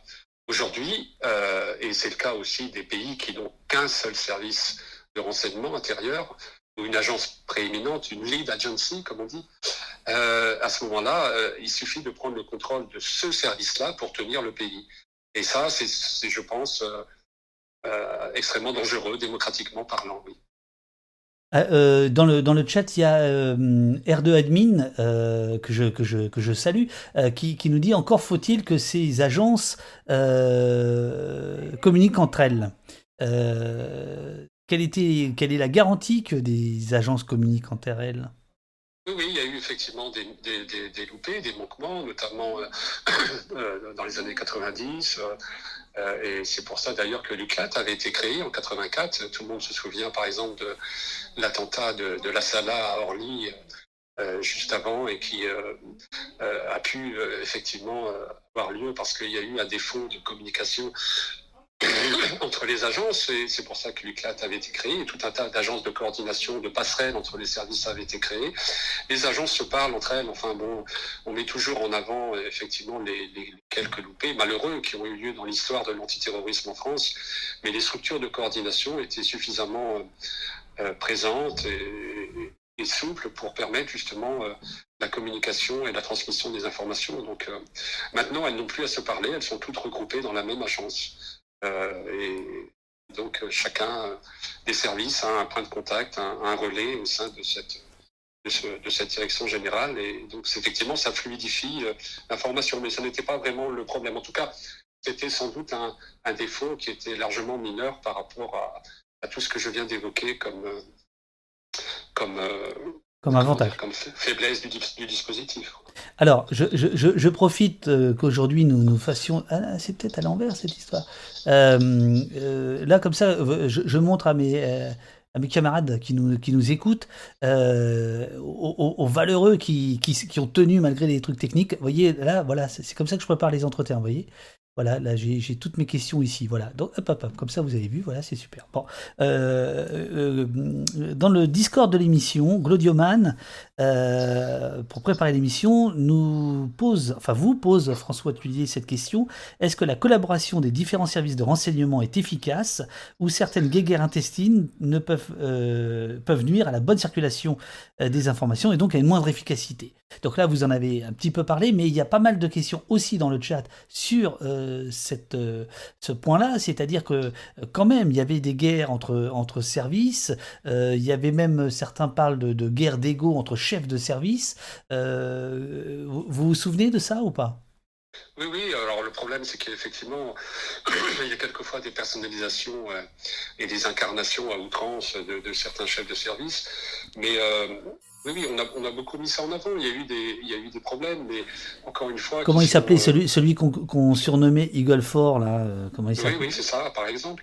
Euh, rappelez-nous son nom. Pardon, qui sont sans doute encore une fois des manquements et des faiblesses qui, qui, qui, étaient, qui, qui étaient l'arbre qui cachait la forêt, c'est-à-dire avait, on avait des services qui, encore une fois, étaient par leur implantation et par leur culture professionnelle, euh, présente sur l'ensemble du spectre antiterroriste. Et c'était ça surtout qu'il fallait voir et qui était, je crois, très avantageux euh, et qu'on a un peu perdu aujourd'hui. Alors, page 100, j'ai noté que vous parliez justement de la, de la centralisation. Alors, euh, vous, évoquez à plusieurs reprises la, question de, la centralisation et vous êtes, euh, vous êtes un peu plus, euh, euh, féroce que, ce matin, puisque vous, vous écrivez, page 100, la nouvelle gourmandise du pouvoir, tiens, je, je le mets comme ça, hein, c'est ici, ici, la nouvelle gourmandise du pouvoir pour les questions de renseignement le place désormais en première ligne pour le prochain scandale. C'est-à-dire que, si je vous ai bien compris, euh, vous expliquez que la centralisation euh, ramène l'antiterrorisme de plus en plus au sommet de l'État, Matignon, Élysée, etc. Et que donc cette, sensibilité, euh, cette gourmandise, dites-vous, le place désormais en première ligne pour le prochain scandale. Vous pensez qu'il pourrait y avoir dans les mois, dans les années qui viennent, des scandales liés à la guerre antiterroriste? Je ne sais pas, imaginons que demain, c'est peu probable aujourd'hui, puisque finalement, tous les garde-fous sont là et tout ça a été extrêmement. Les processus de remontée d'informations ont été, c'est vrai, très professionnalisés et renforcés. Donc, euh, euh, on s'éloigne des risques de, scandale, justement. Euh, mais imaginons que demain, un attentat ait lieu et que, justement, les, les, toutes les informations aient, aient, été disponibles à un endroit donné et qu'elles n'étaient pas rendues, qu'elles n'aient pas été exploitées. On pourrait imaginer ça et que ce scandale remonte jusqu'au cœur de, l'État, puisque en 2008, on a créé donc une espèce de verticale du renseignement qui désormais remonte jusqu'à l'Élysée, avec le conseiller national du renseignement, qui est devenu le conseiller national du renseignement et de la lutte antiterroriste depuis, euh, depuis Emmanuel Macron, euh, alors qu'auparavant, toute la gestion, je dirais, tactique de la lutte antiterroriste se faisait de Matignon, comme il est normal de toute politique publique quelle qu'elle soit. Et euh, il est en tout cas. Petit, petit point pour, euh, pour euh, incarner, comme ils disent à la télévision, les gens dont vous parlez. celui qui était, il n'y a pas si longtemps, le coordinateur national est devenu le numéro 2 de la, de la place Beauvau. Il, est, il est chef ou directeur de cabinet de Darmanin, j'ai, j'ai, plus son nom en tête. Et lance. C'est ça, Bousquet de Florian. Et euh, Laurent Nunez, bien connu de nos services, qui travaillait avec Christophe Castaner comme le numéro 2 euh, du ministère de l'Intérieur, est aujourd'hui devenu ce grand patron-là. Euh, voilà, c'est juste pour situer de qui on parle. Oui. voilà, on a, cette verticale du renseignement qui, le fait d'aboutir jusqu'à l'Élysée, pose des questions euh, effectivement, sur le point que vous évoquez de coupe-circuit, c'est-à-dire euh, si demain un scandale éclatait, euh, il n'y a aucune raison qu'il épargne, qu'il épargne plus au sommet de l'État, mais également une espèce de suspicion politique dans la mesure où il ne faudrait pas que cette verticale du renseignement soit le symbole d'une politisation de la lutte antiterroriste, alors qu'auparavant, gérée depuis Matignon dans une optique interministérielle, elle n'était qu'un instrument euh, politique publique comme une autre. Ça donne l'impression, en tout cas, d'une gestion un peu plus politique qu'il y a quelques années. Alors, euh, Ragben, euh, que je salue, vous demande, dans cet ordre d'idées-là, est-ce que Mitterrand et ses écoutes téléphoniques étaient un petit joueur? Est-ce que c'est de ça dont vous parlez ou pas? Du fait de, pour, Le coup, pour le coup, c'était un peu artisanal quand on compare par rapport à aujourd'hui. Ça n'en était pas moins condamnable, et euh, d'autant plus qu'à l'époque, c'était fait également euh, sous prétexte de lutte antiterroriste. Mais effectivement, il y a eu, c'était une espèce de petit cabinet noir euh, dont, vous parlez, n'était pas plus honorable, mais on était loin, on était loin de ce que les capacités techniques permettent de faire aujourd'hui. Alors, on, en arrive alors tiens, ça, me fait penser que là, voilà, on en arrive euh, au cœur, me semble-t-il, de votre, de votre livre, le tournant de la lutte antiterroriste. Hein, c'est le chapitre 2, euh, c'est celui qui fait, qui fait basculer. Alors, ce, tournant, vous, vous, le, vous le datez vous, euh, et vous l'expliquez, mais il faut donner envie aux gens qui nous écoutent éventuellement d'acheter votre bouquin. Il, faut, il faudrait nous en dire un petit peu plus maintenant. Ce tournant, vous le, situez quand euh, et il arrive comment? Alors, on en a parlé tout à l'heure, il arrive en 2007-2008, avec un... alors qu'en 81, on parlait de Mitterrand tout à l'heure, on n'a pas tellement entendu les bruits de bottes et des chars soviétiques sur les périphériques. il se trouve qu'en 2007-2008, on a presque entendu le, le glissement des Rangers américains sur, le périphérique, c'est-à-dire un alignement, bon évidemment c'était attendu, mais un, un, alignement stratégique sur euh, l'agenda euh, sécuritaire euh, anglo-saxon qui s'est manifesté de plusieurs manières et dans la guerre contre le terrorisme qui s'est manifesté donc justement avec l'introduction dans le débat national de cette notion de sécurité nationale, qui est une notion un peu controversée. et on l'a dit aussi, donc, des, arriver à maturité des capacités techniques euh, de, renseignement, qui, ce qui n'était pas le cas euh, jusqu'à maintenant. Le gros tournant en France, c'est évidemment 2012.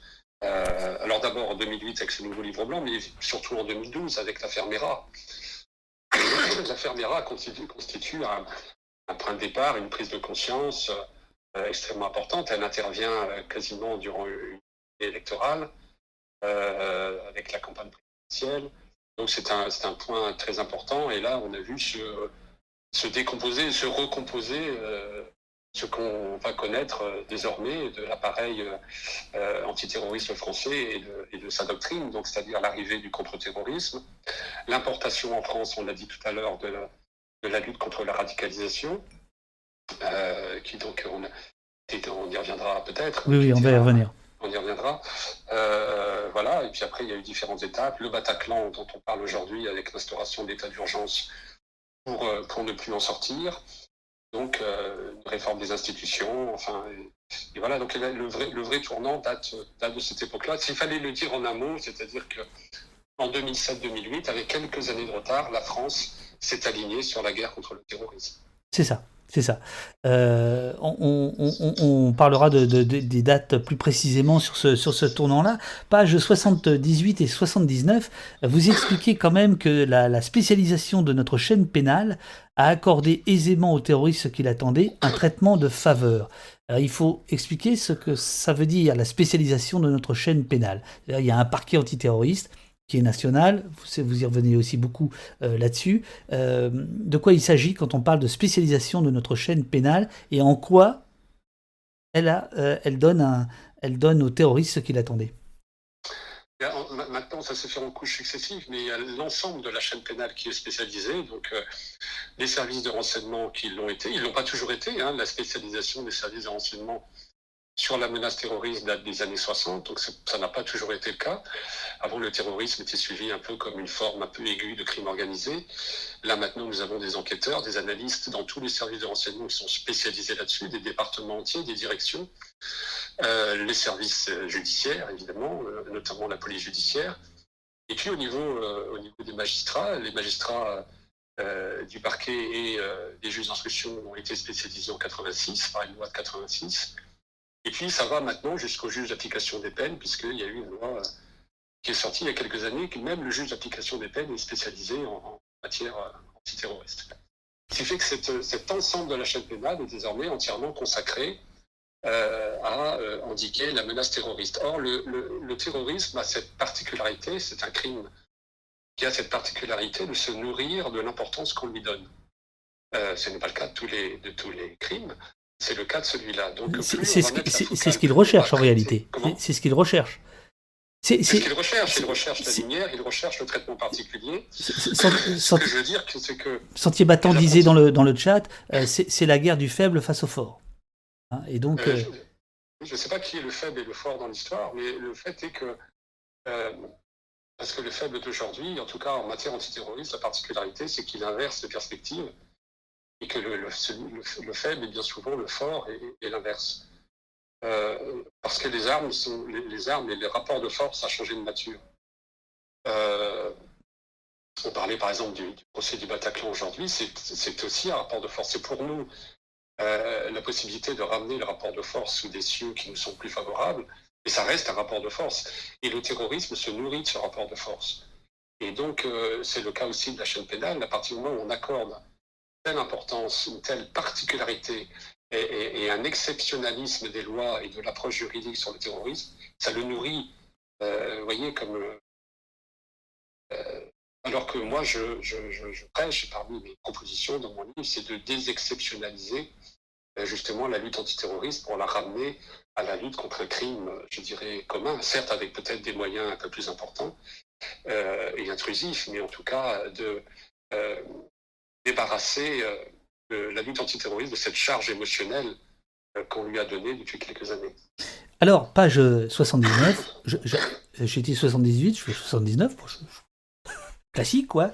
Euh, vous, détaillez cette spécialisation de la chaîne pénale, qui n'a fait que s'étendre depuis un demi-siècle, on vient de l'entendre, nous a sans doute rendu mieux informés sur les déterminants de ce type de violence terroriste, mais, mais, je vous laisse lire, les amis. Comme ça, vous portez un petit œil à l'écran. Hein tac, tac, tac, tac. Mais pour ceux euh, comme, François euh, qui sont au téléphone, je vais lire la suite. Mais elle a automatiquement amplifié l'audience et placé nombre d'enjeux politiques sous sa funeste dépendance. pourquoi je me permets de, citer ça alors que vous venez de le dire, mais parce que je trouve que dans votre livre, et c'est ça qui m'a étonné, qui m'a frappé très agréablement, c'est que je, je, trouve que vous y allez franchement, quoi. Hein, euh, euh, funeste dépendance, euh, les enjeux politiques. C'est-à-dire que on, sent bien là la critique de, votre part. C'est-à-dire que c'est quand même se, faire avoir par, ce, par tout ce jeu-là, quoi. Bah, l'approche sécuritaire, on parlera peut-être, enfin tout ce, courant sécuritaire qui a désormais pris le pouvoir et l'ascendant doctrinal partout dans les services, dans les universités et sur les plateaux télé, euh, oui, a, placé la lutte antiterroriste sous des auspices politiques et, et je pense s'est rendu un peu complice dans le fait d'accorder aux terroristes tout ce qu'ils demandaient. Euh, ils ne demandent pas grand-chose finalement aux terroristes, ils demandent deux choses. C'est le fait qu'on reconnaisse son combat, son crime, et qu'on hisse son crime au niveau d'une guerre, c'est-à-dire euh, qu'on le reconnaisse comme un combattant, membre d'une armée ennemie, euh, et d'autre part qu'on hisse son crime au niveau d'une religion, d'un acte religieux, et qu'on le reconnaisse comme le, représentant d'une nouma, enfin d'une communauté religieuse. Et l'approche sécuritaire, l'approche politique euh, leur a accordé ces deux privilèges. Et en ce sens, nous a fragilisés, et c'est pour ça que je pense que c'est regrettable, oui. Alors, euh, il y a euh, Valk qui nous demande et le terrorisme d'extrême droite dans tout ça, euh, parce que dans le contexte actuel, c'est pas l'islamisme. Alors ça, je propose qu'on garde la question pour, pour plus tard. Je ne sais pas si, si Jessie a moyen de, la mettre dans, dans l'application magique d'Olivier. Ce serait super, parce qu'effectivement, il faudrait qu'on aborde cette question-là du, terrorisme d'extrême droite, ou rappelez-le moi à la, à la, à la, fin, à la fin de l'entretien. Je, je, je, alors justement, c'est pas du tout l'extrême droite, c'est plutôt de l'autre côté. Et vous vous rappelez un exemple qui va ravir certaines personnes, je le sais, dans le chat. 9 euh, décembre 1893.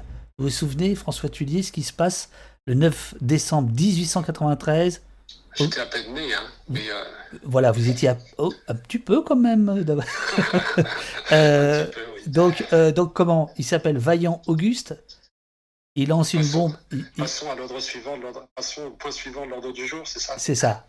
Vous voulez raconter l'histoire ou je lis le passage comme vous voulez, je peux raconter l'histoire. C'est un attentat, un attentat anarchiste qui se passe. On a du mal à l'imaginer aujourd'hui. On est dans les travées, dans les gradins de l'Assemblée nationale, où une bombe explose, il y a tout un tas de députés qui sont blessés. Lui-même, d'ailleurs, le président de l'Assemblée nationale, euh, le Richard Ferrand de l'époque, est blessé au cuir chevelu. Et euh, après euh, une heure ou deux d'interruption de séance, il s'appelle Charles. Il, d'évacuer les blessés et de de comment dire d'apporter les premiers soins et de se remettre un peu des émotions, de dépoussiérer les pupitres. Euh, euh, le président de l'Assemblée nationale remonte sur sa chair et, prend le micro et dit bon bah désormais euh, passons au point suivant de l'ordre du jour. Voilà. Et, alors donc le, Richard Ferrand de le, Richard Ferrand de l'époque s'appelle Charles Dupuis. Auguste Vaillant, il faut quand même le dire, agit pour venger le camarade Ravachol. Euh, et, et, en fait, ce que vous expliquez avec cette, euh, cet événement, qui est un événement, c'est-à-dire c'est quand même dingue. Imaginons ça arrive aujourd'hui. Euh, c'est un peu le Capitole de, de, l'époque. Enfin, bon, bref. Et effectivement, le type, il dit, bah, on, continue, quoi. Voilà. Alors qu'aujourd'hui, ce serait le breaking news de partout. Ah, ce serait, l'état, ce serait l'état de siège. Enfin, je vous laisse imaginer ce que ça impliquerait aujourd'hui un attentat à, l'Assemblée nationale, bien sûr. C'est pour ça que le climat a changé et que, que on peut difficilement euh, nier que euh, l'approche et le récit du terrorisme euh, a été bouleversé en, l'espace d'un siècle. Alors, dans les dans les dans l'évolution de, la lutte antiterroriste, vous revenez beaucoup sur la question de la radicalisation, puisque c'est effectivement de ce terrorisme-là dont il est le, plus euh, question.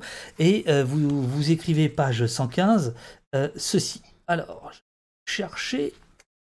donc, c'est le, le, passage, l'institutionnalisation. Je le mets là l'institutionnalisation de la lutte contre la radicalisation, s'il est un domaine qui, à lui seul, a concentré et illustré les embardés de notre politique antiterroriste ces dernières années, c'est bien celui de la lutte contre la radicalisation. Concept erroné. Importation irréfléchie de pratiques étrangères à nos traditions politiques. Recours précipité à de faux experts par copinage. Communication contre-productive. Absence d'études d'impact en amont et d'évaluation en aval.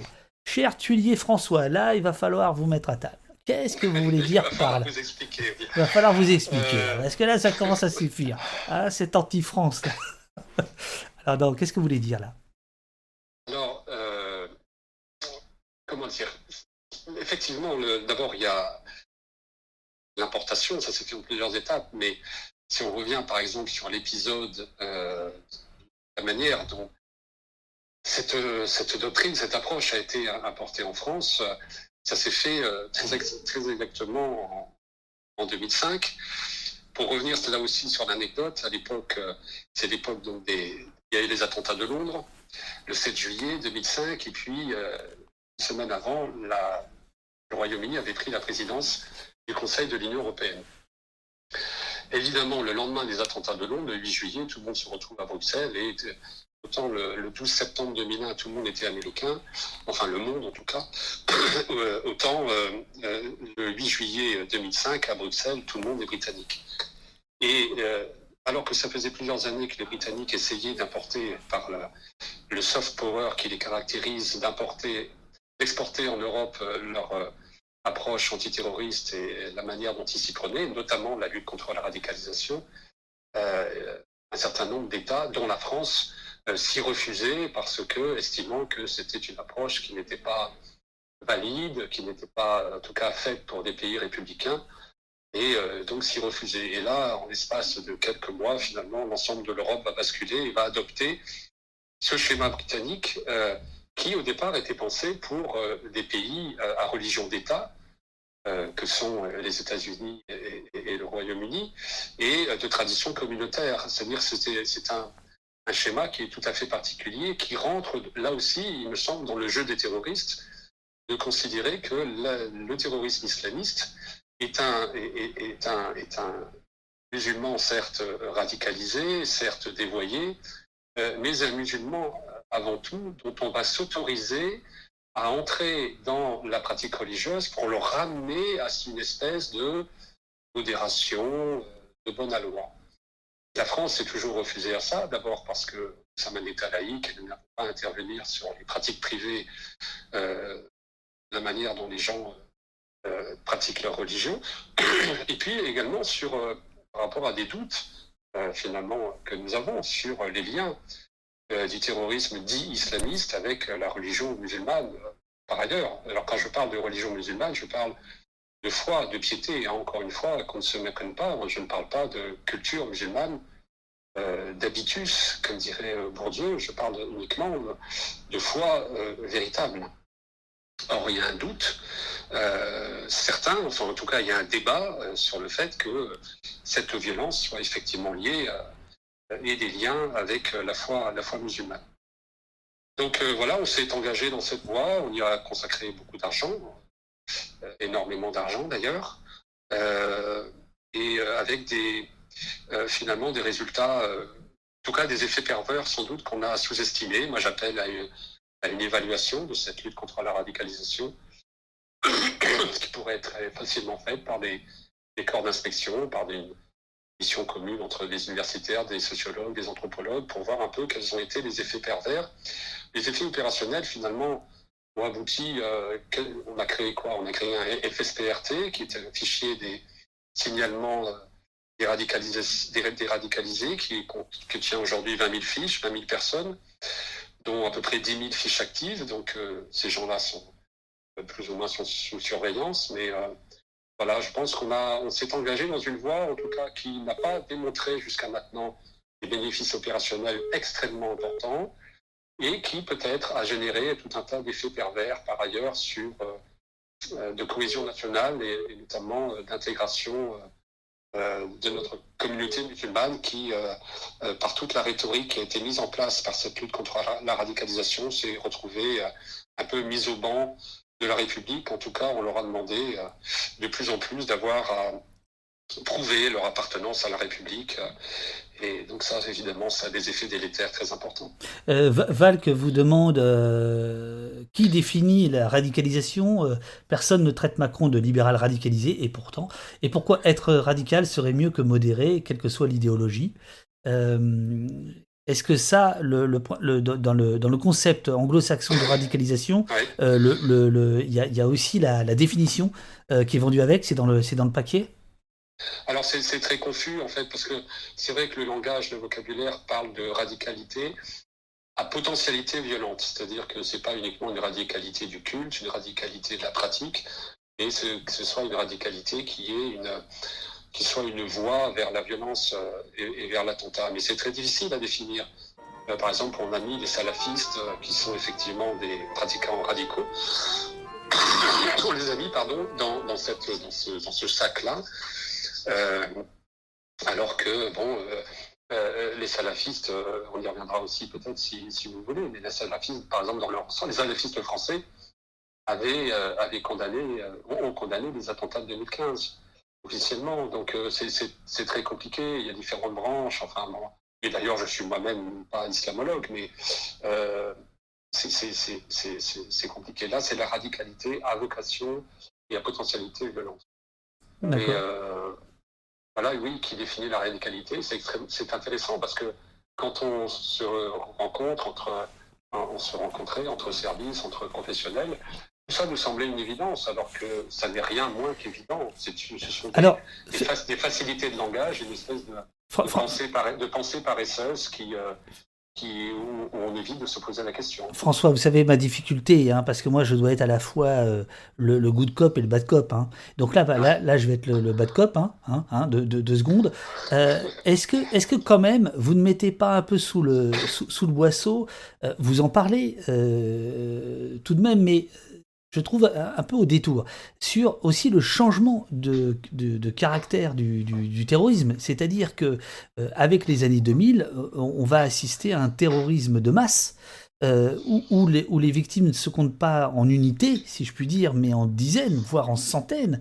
Et est-ce que là, ça modifie pas aussi des choses de manière sans mauvais jeu de mots, radical. C'est-à-dire que là, est-ce que euh, euh, il n'est pas aussi euh, logique que tout d'un coup, toute la société soit traversée par des interrogations, par des questions, que ce soit les politiques, les citoyens, les médias, les chercheurs, etc. Et là, j'ai l'impression que, parce que sur, l'exemple anglais dont vous venez de nous parler, qui a agi quand je vous ai lu comme une révélation, c'est-à-dire que moi, je ne savais pas du tout que c'était au moment de la présidence tournante du Conseil de, l'Union européenne par le Royaume-Uni que ce concept a été imposé, mais vous expliquez bien quand même, parce que Londres a été frappé peu de temps avant euh, par des attentats, voilà, ce que vous appelez suicide moderne en Europe, occasionnant 56 morts et plus de 700 blessés. Est-ce que quand même, euh, on n'est pas obligé là de se dire, euh, bon, l'antiterrorisme à la papa, ça marche plus? Je ne sais pas, en tout cas, mon propos n'est pas de remettre en cause le fait qu'il faille lutter contre le terrorisme. Évidemment, c'est un crime euh, euh, horrible avec des victimes innocentes, des victimes très nombreuses, sans doute moins nombreuses en Occident que, que dans les pays arabes, mais tout de même, il faut prendre ça en compte. C'est une menace sérieuse contre laquelle il faut lutter et se mobiliser. Ceci étant dit, euh, on peut tout de même encore un petit peu se poser les, les questions sur la manière de lutter. Qu'est-ce qu'on met en jeu? Qu'est-ce qu'on met sur la table? Euh, quel argent, quels quel moyens on prend, quel discours on met en œuvre, quelle compréhension du phénomène on a, quels effets pervers cette lutte provoque sur notre tissu national, quelles règles à respecter, à quoi sommes-nous fidèles finalement ou infidèles quand nous luttons de cette manière contre le terrorisme voulons-nous parvenir? Quelle société de demain voulons-nous construire? Euh, Voilà, toutes ces questions, encore une fois, ne doivent pas être laissées de côté parce qu'elles font partie de la bataille. Et c'est ça mon enjeu, c'est ça dont je parle dans le, dans le livre. Et il me semble euh, euh, innocemment que continuer à se poser constamment ces questions aux côtés des questions opérationnelles qui, sont, qui ne sont pas négligées, ça n'est pas affaiblir la lutte, c'est au contraire la renforcer. C'est être plus clair dans nos têtes sur ce que nous avons à défendre et, c'est mettre en avant des principes qui de toute façon euh, seront, seront utiles. Si sur le champ de bataille, euh, nous sommes, euh, nous défendons une politique, nous, avons une posture particulière et qu'à l'arrière, à l'arrière du front, dans nos capitales, dans les cabinets ministériels, dans les salles de presse, nous défendons d'autres principes. on va se retrouver complètement désarmés et finalement demain, on ne perdra pas cette bataille contre le terrorisme. On ne la perdra jamais parce que l'état des rapports de force fait qu'aujourd'hui, on a encore un petit peu d'avance. Mais nous, allons nous perdre nous-mêmes, nous allons perdre un petit peu le sens de notre histoire et, et nous allons désagréger des sociétés euh, et c'est là-dessus, euh, c'est là-dessus que porte ma réflexion, et non pas sur les seules fins de la lutte antiterroriste, sur laquelle vous avez entièrement raison, bien sûr. Est-ce que euh, vos, anciens collègues et peut-être encore amis ont lu votre livre et qu'est-ce qu'ils en pensent? Qu'est-ce qu'ils pensent de votre pensée, si je puis dire? Alors moi, j'ai commencé. Vous n'avez pas d'amis Comment C'est pas d'amis déjà, c'est une, économie déjà. c'est mieux. Et, euh, et donc, euh, oui, alors, le problème c'est qu'il y a eu un, léger chevauchement entre ma réflexion et, la fin de ma carrière. Encore une fois, je rappelle que je ne suis plus en activité et désormais chercheur. Donc, il y a eu quelques adhérences. Bon, c'est l'histoire ancienne qui m'ont valu quelques quelques petits tracas. Et puis, effectivement, j'ai perdu quelques amis qui, soit n'étaient pas, pas d'accord avec moi, soit ont estimé que continuer à me côtoyer euh, euh, serait peut-être nuisible à leur carrière. Enfin bon, c'est le prix de l'engagement, finalement. Et, euh, mais voilà, sinon, il n'y a pas eu une totale. Et, et non, comme je, vous l'ai déjà dit, les, services ne sont pas le lieu de la, prise de conscience citoyenne. Les gens qui y travaillent, évidemment, votent, évidemment, réfléchissent, mais euh, ce ne sont pas dans les services et dans leurs heures de service que, se, se, met en place ce type de débat. Tout ça se fait dans la sphère privée et que finalement, ce sont des services quand même très hiérarchisés qui marchent, qui sont mis en ordre de bataille et qui laissent peu de place au pas de côté du chercheur ou de la conscience citoyenne. Alors justement, la conscience citoyenne, l'éveil à la conscience citoyenne, ça pourrait passer par euh, euh, le contrôle parlementaire. Et euh, précisément, vous revenez là-dessus, 10 ans de contrôle parlementaire, où vous expliquez que grosso modo, ça marche pas. Alors je vais vous lire page 105.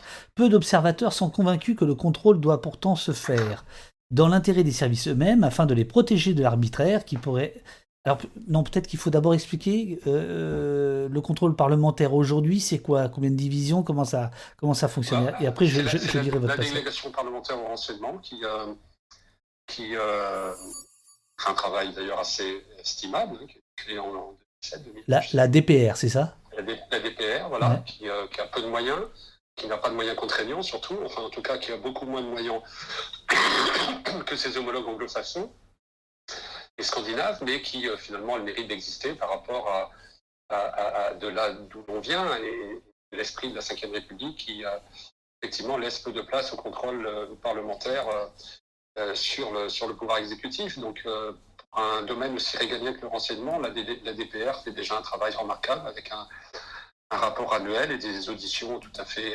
sérieuses. Elle n'a pas un pouvoir contraignant.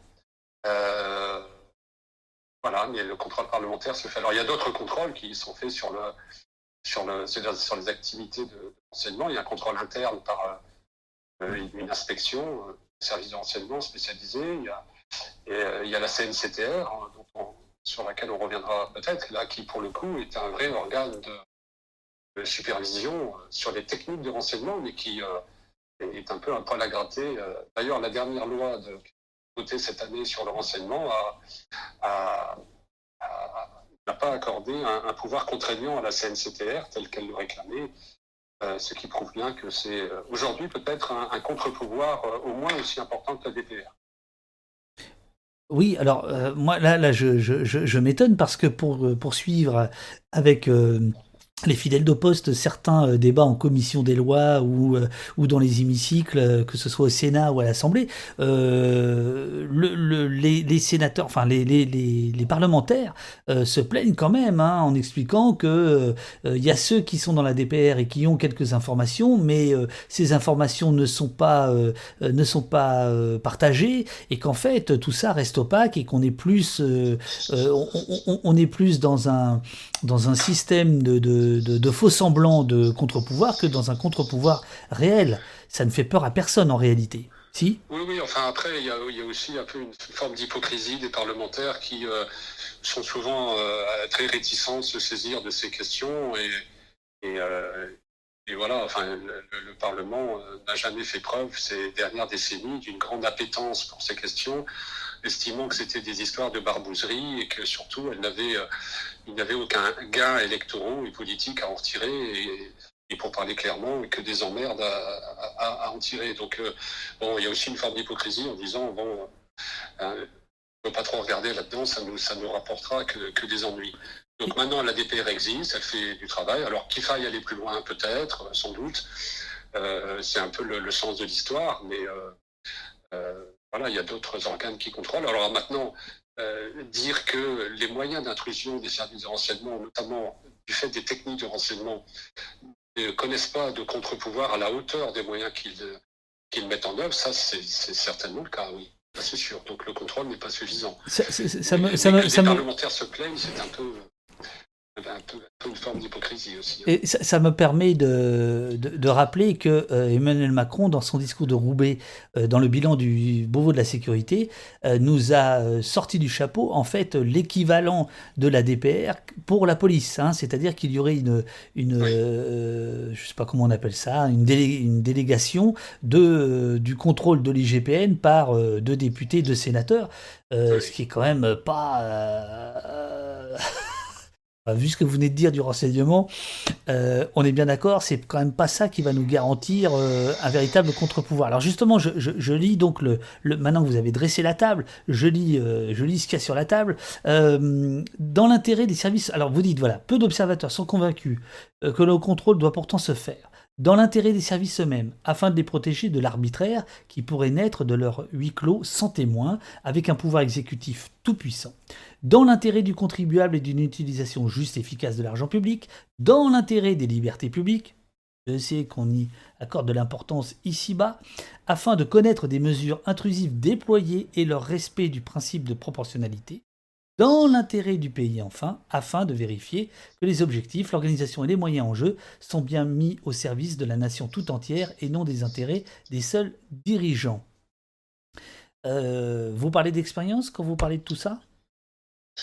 Euh, non, je n'ai jamais été confronté moi-même à, des dévoiements, ou peut-être que je n'étais pas au bon endroit ou au bon niveau hiérarchique, mais euh, il est peut lutter contre les incendies sans avoir connu le feu soi-même. Euh, je pense qu'il y a un certain nombre de garde-fous, vu encore une fois les euh, moyens. dites, donc, dites donc euh, c'est une expression des services, ça? Non, c'est pas du tout. Je ah, ah, ah, dommage, c'est joli, c'est joli.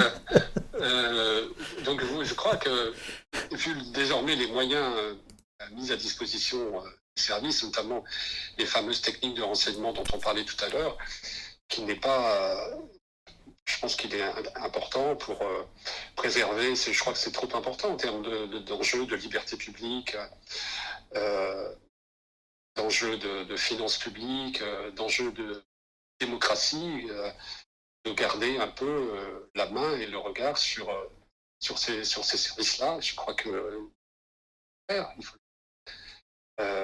moi, j'avais écrit un premier livre dans les années 2000 qui s'appelait L'Europe du secret, j'avais essayé de, chiffrer euh, le taux de fichage, par exemple, de la population par les services de renseignement intérieur. Et c'est intéressant. Alors, d'ailleurs, vous, redonnez des chiffres dans le bouquin. Euh, euh, alors, on, ah oui.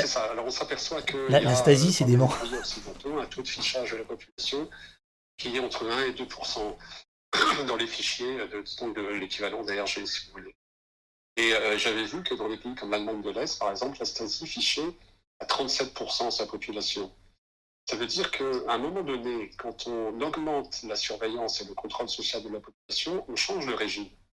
On bascule dans autre chose. Et, il me semble important que la population soit éclairée là-dessus. Et face à ce moment-là, ses choix euh, en, pleine conscience. Alors, euh, euh, bonjour à l'Antistream qui vient d'arriver, bonjour à, à Gilou qui pose des questions sur le terrorisme d'extrême droite. Euh, on en parlera euh, tout à l'heure. Là, je, continue d'essayer de conduire cet entretien le, plus punk de l'histoire de, hein, pour ceux qui arrivent. Donc, euh, nous n'avons plus de connexion. Donc, l'interview se fait par ce petit téléphone qui est disposé sous ce micro, ainsi que le, de sorte que les services puissent, avec leur LCMI catcher, capter tout ce qu'ils veulent, puisqu'ils nous ont bien emmerdés au début de l'émission. Ça a été le bordel. voilà, on est, on est désolé. Mais bienvenue à tous ceux qui, à tous ceux qui arrivent. je voulais parler maintenant des médias. Euh, puisqu'on était dans euh, ces contre-pouvoirs qui n'en sont pas ou, qui pourraient en être plus. Euh, vous, vous, vous, êtes assez, vous êtes assez sévère légitimement avec, avec les médias. Alors page 60 par exemple, vous, vous expliquez que il y a euh, alors voilà, euh, se content de s'appuyer sur certaines plumes, vivant depuis des années de la béquée de quelques secrets inventés, ou sur des anciens ou retraités rapidement qualifiés d'experts, et qui se relaient sur les plateaux télé, leur qui relaient sur les plateaux télé leur schéma de pensée. Euh, donc là, vous êtes très sévère sur les experts de plateau, mais alors on ne demande pas de nom, mais moi je veux savoir exactement ce que vous leur reprochez. Qui sont ces gars euh, qui pérorent à longueur de temps, euh, qui viennent euh, nous expliquer l'alpha et l'oméga constamment, et en quoi vous vous dites que, est-ce que c'est ça qui m'intéresse, on leur donne la béquille, les services leur donnent la béquille, comment ça se passe exactement? Alors, concernant les retraités, alors moi je, je n'y vais pas, parce que c'est participer justement de ce courant sécuritaire et cette euh, idéologie antiterroriste dont on parlait euh, euh, tout à l'heure. C'est-à-dire ça ne fait que dramatiser un, paysage qui n'en a pas besoin et surtout c'est comment dire rendre service aux médias en question qui ne s'y trouvent pas d'ailleurs et qui alors on parle là où là des chaînes d'information continue. C'est ça, oui oui c'est ça oui. Par, exemple, vous... Ouais, allez-y, allez-y, allez-y, François. Font leur, font leur miel de, font leur miel de sa, de cette, de cette approche sécuritaire et cette, cette dramatisation, cette fétichisation de la, de la menace terroriste. Donc, euh, bon, moi, je ne suis pas employé. Ces gens-là font un peu le travail d'employé, de, de rendre service donc à ces, à, ces et, et, apportent finalement, euh, apportent finalement peu de choses.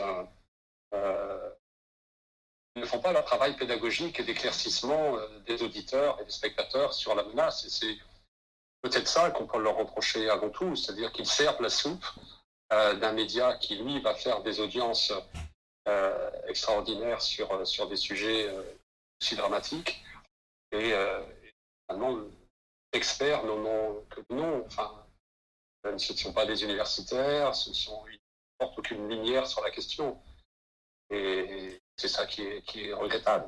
Alors, je, crois que vous-même, euh, vous, vous, euh, vous, avez refusé là des, euh, des invitations récemment à l'aune de, l'ouverture du procès. J'allais dire de mon espèce. Et quelle espèce Nous n'y allons pas, bah, nous n'y allons pas parce que, comment dire, d'abord la, la, télé et la, le plateau de télé, l'information continue n'est pas propice au développement d'une pensée qui essaye d'apporter justement un peu de nuance et d'éviter les slogans réducteurs et, la pensée paresseuse. Donc déjà, il y a une question de format qui n'est pas, qui n'est pas euh, euh, comment dire, adéquate. Et puis, d'autre part, euh, voilà, notre, notre approche est désormais contestée, minoritaire, et, beaucoup des miens ont abandonné ne serait-ce que la prétention de pouvoir s'exprimer dans, ce type de médias, et donc on renonçait. Alors, est-ce que c'est est -ce c'est bien, est-ce que c'est mal, est-ce qu'effectivement, le fait de se, se retrancher dans, dans nos tours d'ivoire universitaires et de ne se consacrer qu'à nos travaux de recherche, est-ce que ça ne manque pas justement à la pluralité des débats, tout ça, sans doute. Et il se trouve que c'est compliqué. Je crois que notre camp, euh, l'école critique euh, de manière générale, a clairement perdu la guerre. La bataille des idées a été gagnée par l'école sécuritaire et que, et que voilà, beaucoup des liens sont bons joueurs et désormais ont accepté et, ont assimilé cette défaite, cette défaite de la, de la réflexion critique sur la, sur la menace terroriste. Alors dites, dites, euh, dites-leur de venir ici. Oui, ben, je vais leur dire, mais invitez-les. Euh. Ben, bien sûr, ben, de toute façon, vous allez me filer les noms à la fin. Hein. Ah, je, je, veux dire, bien sûr, vous n'allez pas partir comme ça, tu dis François. c'est quoi ça? Euh, non, moi je partage tout à fait votre, votre point de vue, mais après, après c'est une question qui, qui, revient souvent dans, dans, les, dans, les, dans les causeries qu'on fait ici, euh, parce que on voit bien quand même euh, voilà, la, la surpuissance aujourd'hui, euh, des moi je dirais des matinales et des, et, et des, et, et, des chaînes d'infos. c'est aussi très compliqué de, ne, de leur laisser totalement le terrain. Voilà, c'est très compliqué. Ça, prend, ça prend un temps fou, ça prend une énergie folle. Prenez en compte par exemple le fait que d'aller sur un plateau télé ou une radio, enfin, avec l'idéologie qui règne aujourd'hui, c'est d'abord accepter au début de la discussion d'utiliser leur langage, c'est-à-dire d'utiliser le langage de l'ennemi, toutes les termes. C'est-à-dire qu'il faudrait déjà commencer par euh, revenir sur une définition de la sécurité, euh, de, de, de, l'insécurité, de la délinquance, etc. il faut déjà prendre un quart d'heure pour redéfinir tout ça. Vous imaginez, enfin, dans des émissions de clash comme euh, celles qui ont du succès aujourd'hui, c'est impossible à faire. Donc euh, c'est très compliqué. honnêtement, ils, ont, ils, ont, gagné cette bataille. Bon, voilà, il faudra trouver d'autres moyens d'essayer de, bah, voilà, c'est pour exactement, et c'est pour ça qu'on essaie au poste et d'autres aussi sur Twitch ou ailleurs, on essaie de déplacer un peu le champ de bataille, c'est tout, hein, de dire bah tiens bah, voilà, euh, j'essaie de faire de la stratégie militaire, mais je, suis pas très bon là-dedans, mais bon voilà. Non, ils, sont, meilleurs que nous, c'est sûr. Hein. Non, ils sont pas meilleurs, ils sont plus riches. ils sont. Euh, et vous, vous, résumez formidablement cette question-là d'une phrase. Euh, on ne juge plus les faits, mais on se positionne face à une actualité. Il y a un contexte. Il y a un contexte. Et, malheureusement, euh, on a commencé tout à l'heure en parlant du procès du Bataclan ou des procès antiterroristes de manière générale. La difficulté de juger des faits proprement dit. Bon, là, les faits sont accablants, évidemment, dans ce procès-là, mais de manière générale, de juger des faits et d'essayer de les retirer d'un contexte euh, qui, lui, laisse prise à tout un tas de présupposés idéologiques, géopolitiques, etc., qui n'ont normalement pas lieu d'être dans une salle d'audience. Et euh, c'est pour ça que ça fait toute la difficulté, mais aussi tout l'attrait tout de, de matière. Alors, je, reviens, euh, je, sors de la question euh, médiatique pour revenir à la question technologique que vous abordez euh, pas mal. et en fait, il y, a deux choses. Il y a la, technologie de la surveillance et il y a la privatisation de ce que vous appelez la privatisation de la riposte. J'adore ça. et je vous propose qu'on démarre par la page 94, la les technologies de surveillance. La rencontre entre une doctrine et la technique mise à son service a rarement connu plus d'impact que celle-là. Euh, ah oui, alors attendez. Au point que l'on peut se demander à, laquelle entraîner un. Et alors voilà. J'y vais. Ça, j'ai adoré cette phrase. C'est vraiment une question que je me pose depuis une dizaine d'années, notamment avec ces petits appareils-là, ces téléphones. Est-ce l'invention d'une capacité numérique capable de mettre un pays sous cloche informatique qui a libéré un discours intrusif et conquérant? Demandez-vous. Ou est-ce ce dernier qui a poussé les scientifiques à orienter leurs recherches vers des secteurs rémunérateurs comme les algorithmes, le recueil massif de connexions et les supercalculateurs. Là, François Tullier, invité d'au poste, votre réponse est essentielle pour moi. Si vous voulez que je relise votre passage, et je vous repose des questions que vous nous posez, ou est-ce que c'est bon? C'est sûr qu'il y a eu concomitance entre les deux. Alors c'est sûr, c'est sûr. Non, c'est pas sûr. Expliquez-nous en quoi c'est sûr. Ben, euh, à l'évidence, euh, la même année, enfin quasiment euh, quelques mois après, encore une fois, capacité technique, donc que vous venez d'évoquer, c'est-à-dire notamment le fait, oui, de mettre un pays sous cloche informatique, sont arrivés à quelques mois près de l'arrivée au pouvoir d'un camp qui euh, a su rapidement exploiter cette capacité. C'est-à-dire qu'il y a eu dans le temps, euh, là, quelque chose qui s'est passé, comme si euh, les, appétits de conquête des uns avaient rencontré l'invention de l'étrier. C'est ça, c'est ce que vous disiez. voilà, c'était la phrase au-dessus. Ouais, euh, et là, là alors est-ce que les, les Huns ont inventé l'étrier parce qu'ils voulaient se lancer à la conquête de l'Occident ou est-ce que c'est l'étrier qui leur a permis cette conquête? Je n'ai pas la réponse. Euh, il se trouve que parfois dans l'histoire, il y a ce genre de carrefour. En tout cas, pour ce qui nous intéresse aujourd'hui, c'est vrai que tout ça est allé dans le bon sens, enfin, tout, dans, le même sens. Et, voilà, on en est, là aujourd'hui. Maintenant, ça va être très difficile de, faire marche arrière, puisqu'on ne va pas désapprendre, désinventer ce qui a été créé euh, autour de, du renseignement et des capacités de renseignement technique. Mais attendez, attendez, attendez, attendez, attendez, attendez. En, en, en 2005 à peu près, hein, euh, enfin, c'est, ouais. dans les années 2000, vous, vous, êtes encore dans les services ou pas? Euh, Dans les années pour très longtemps. Plus pour très longtemps. Bah, c'est les meilleurs moments, c'est là où on part avec les dossiers.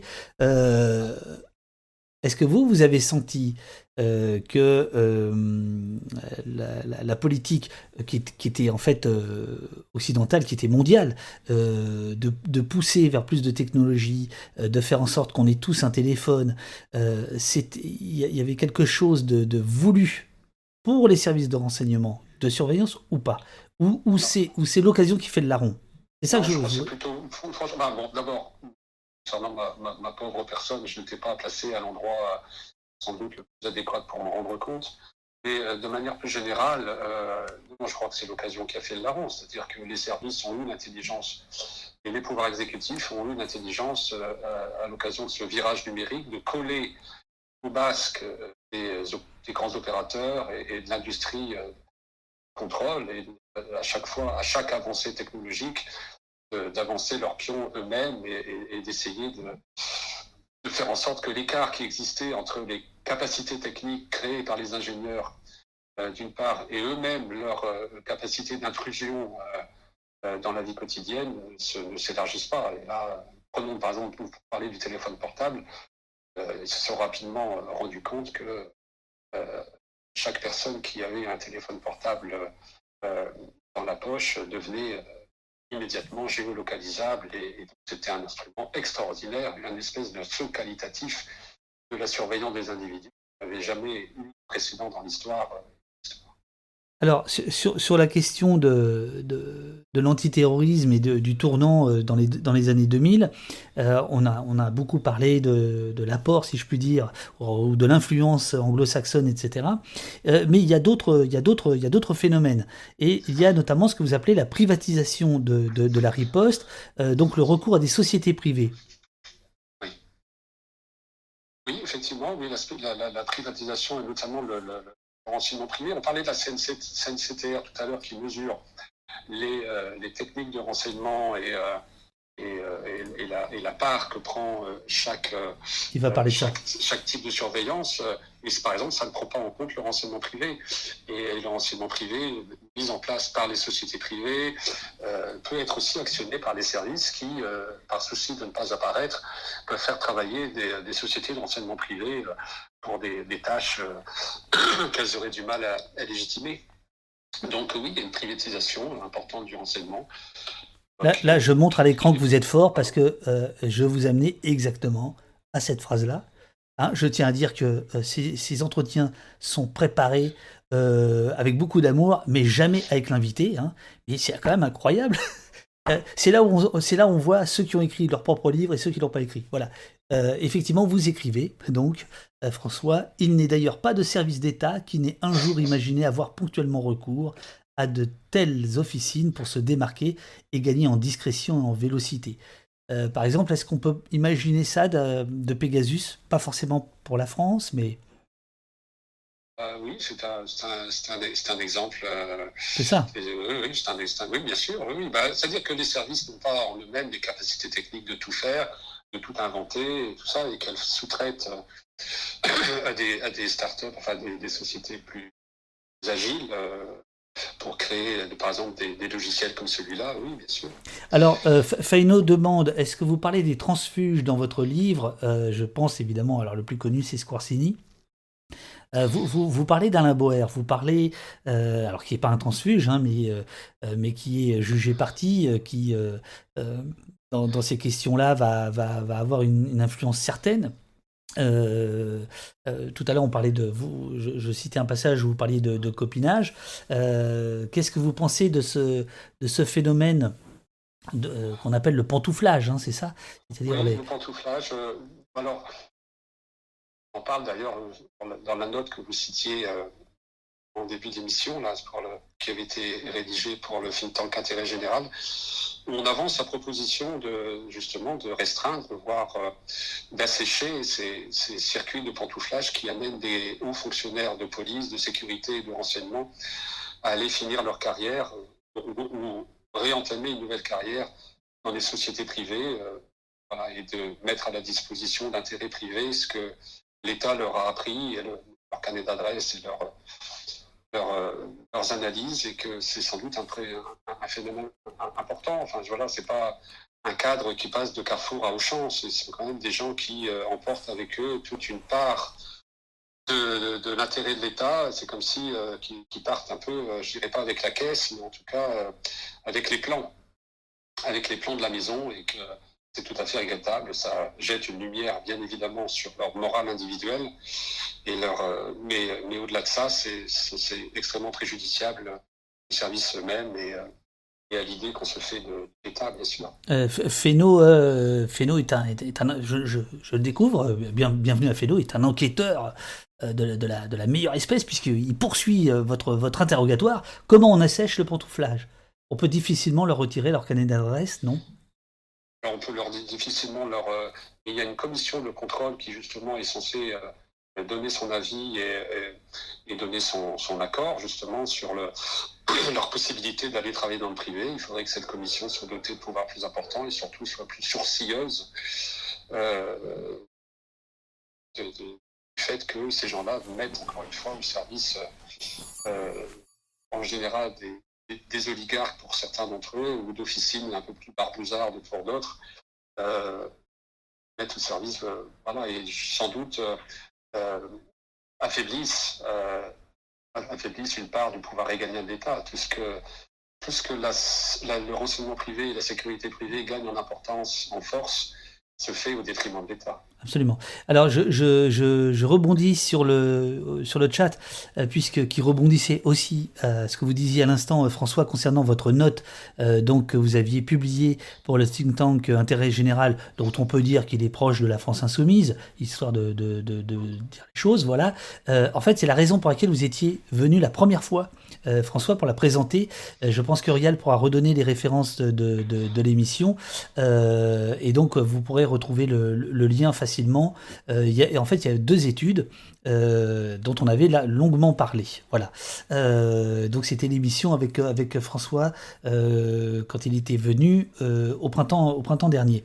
Alors, sur la privatisation de la surveillance, j'ai appris un truc. Toutes les pages, on apprend un truc. Euh, j'ai appris un truc, page 175. Je ne sais pas si ça concerne notre chat. Je me pose la question depuis hier.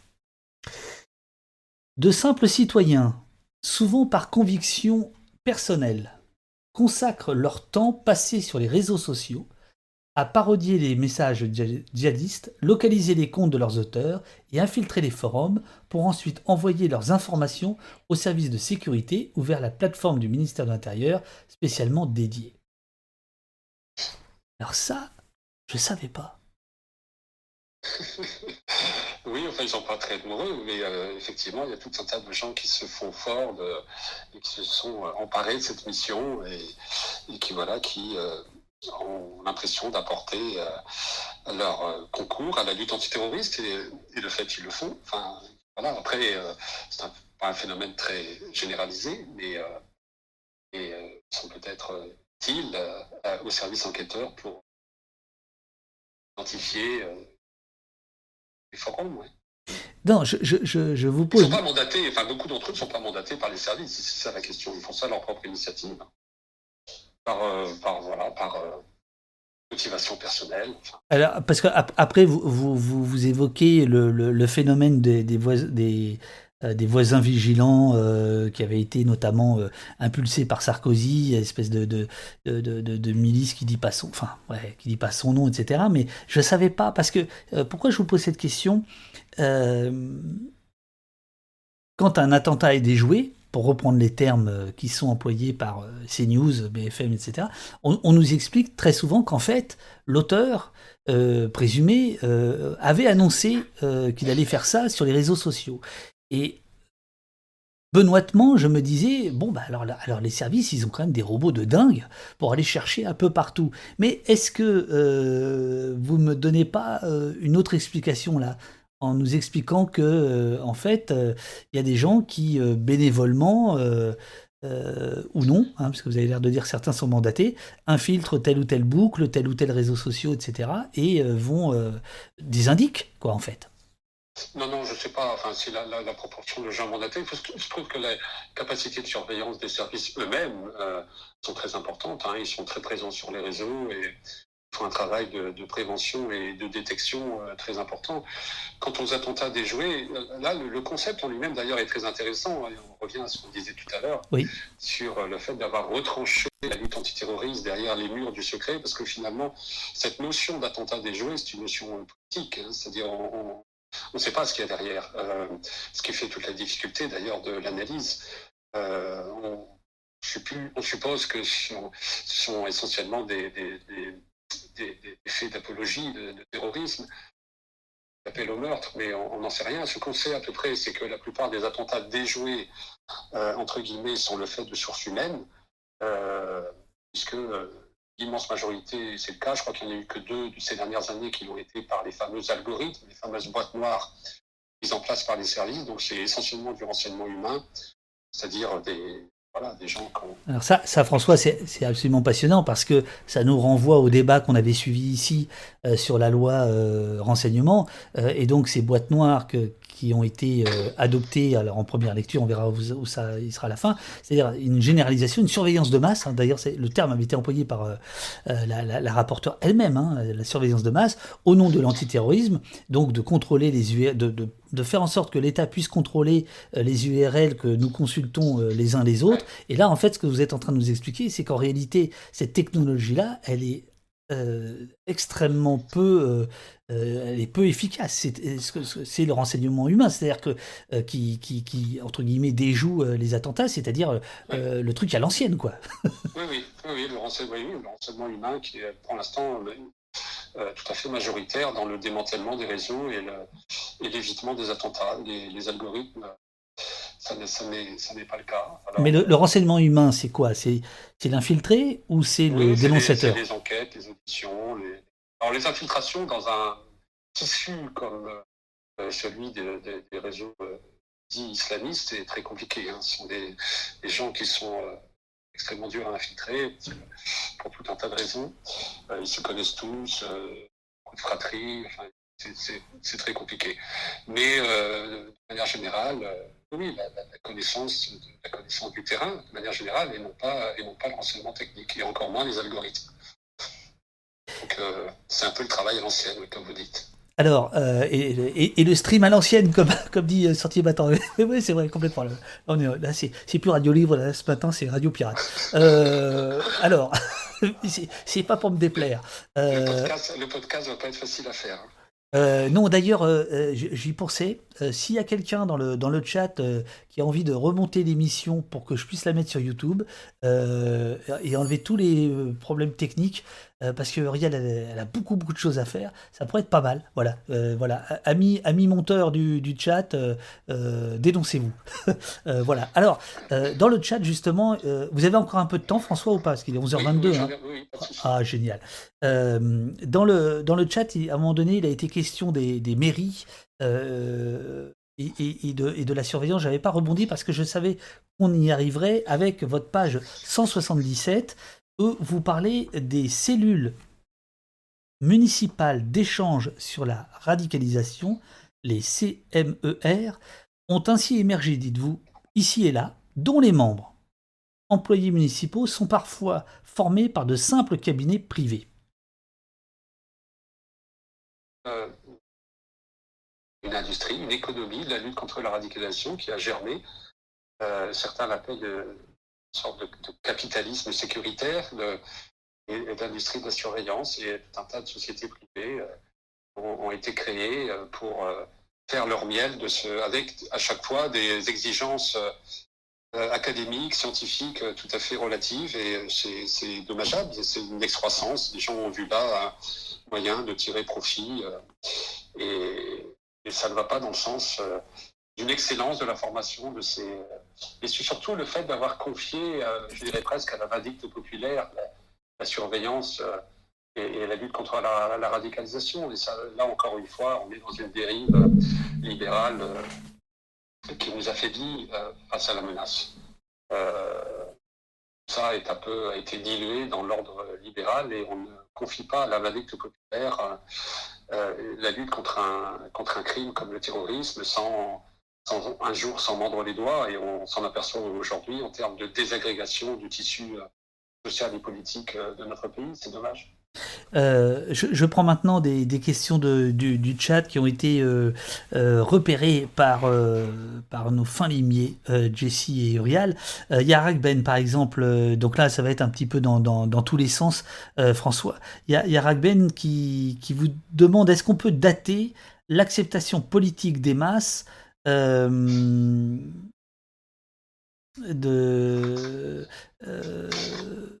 par rapport à leur surveillance.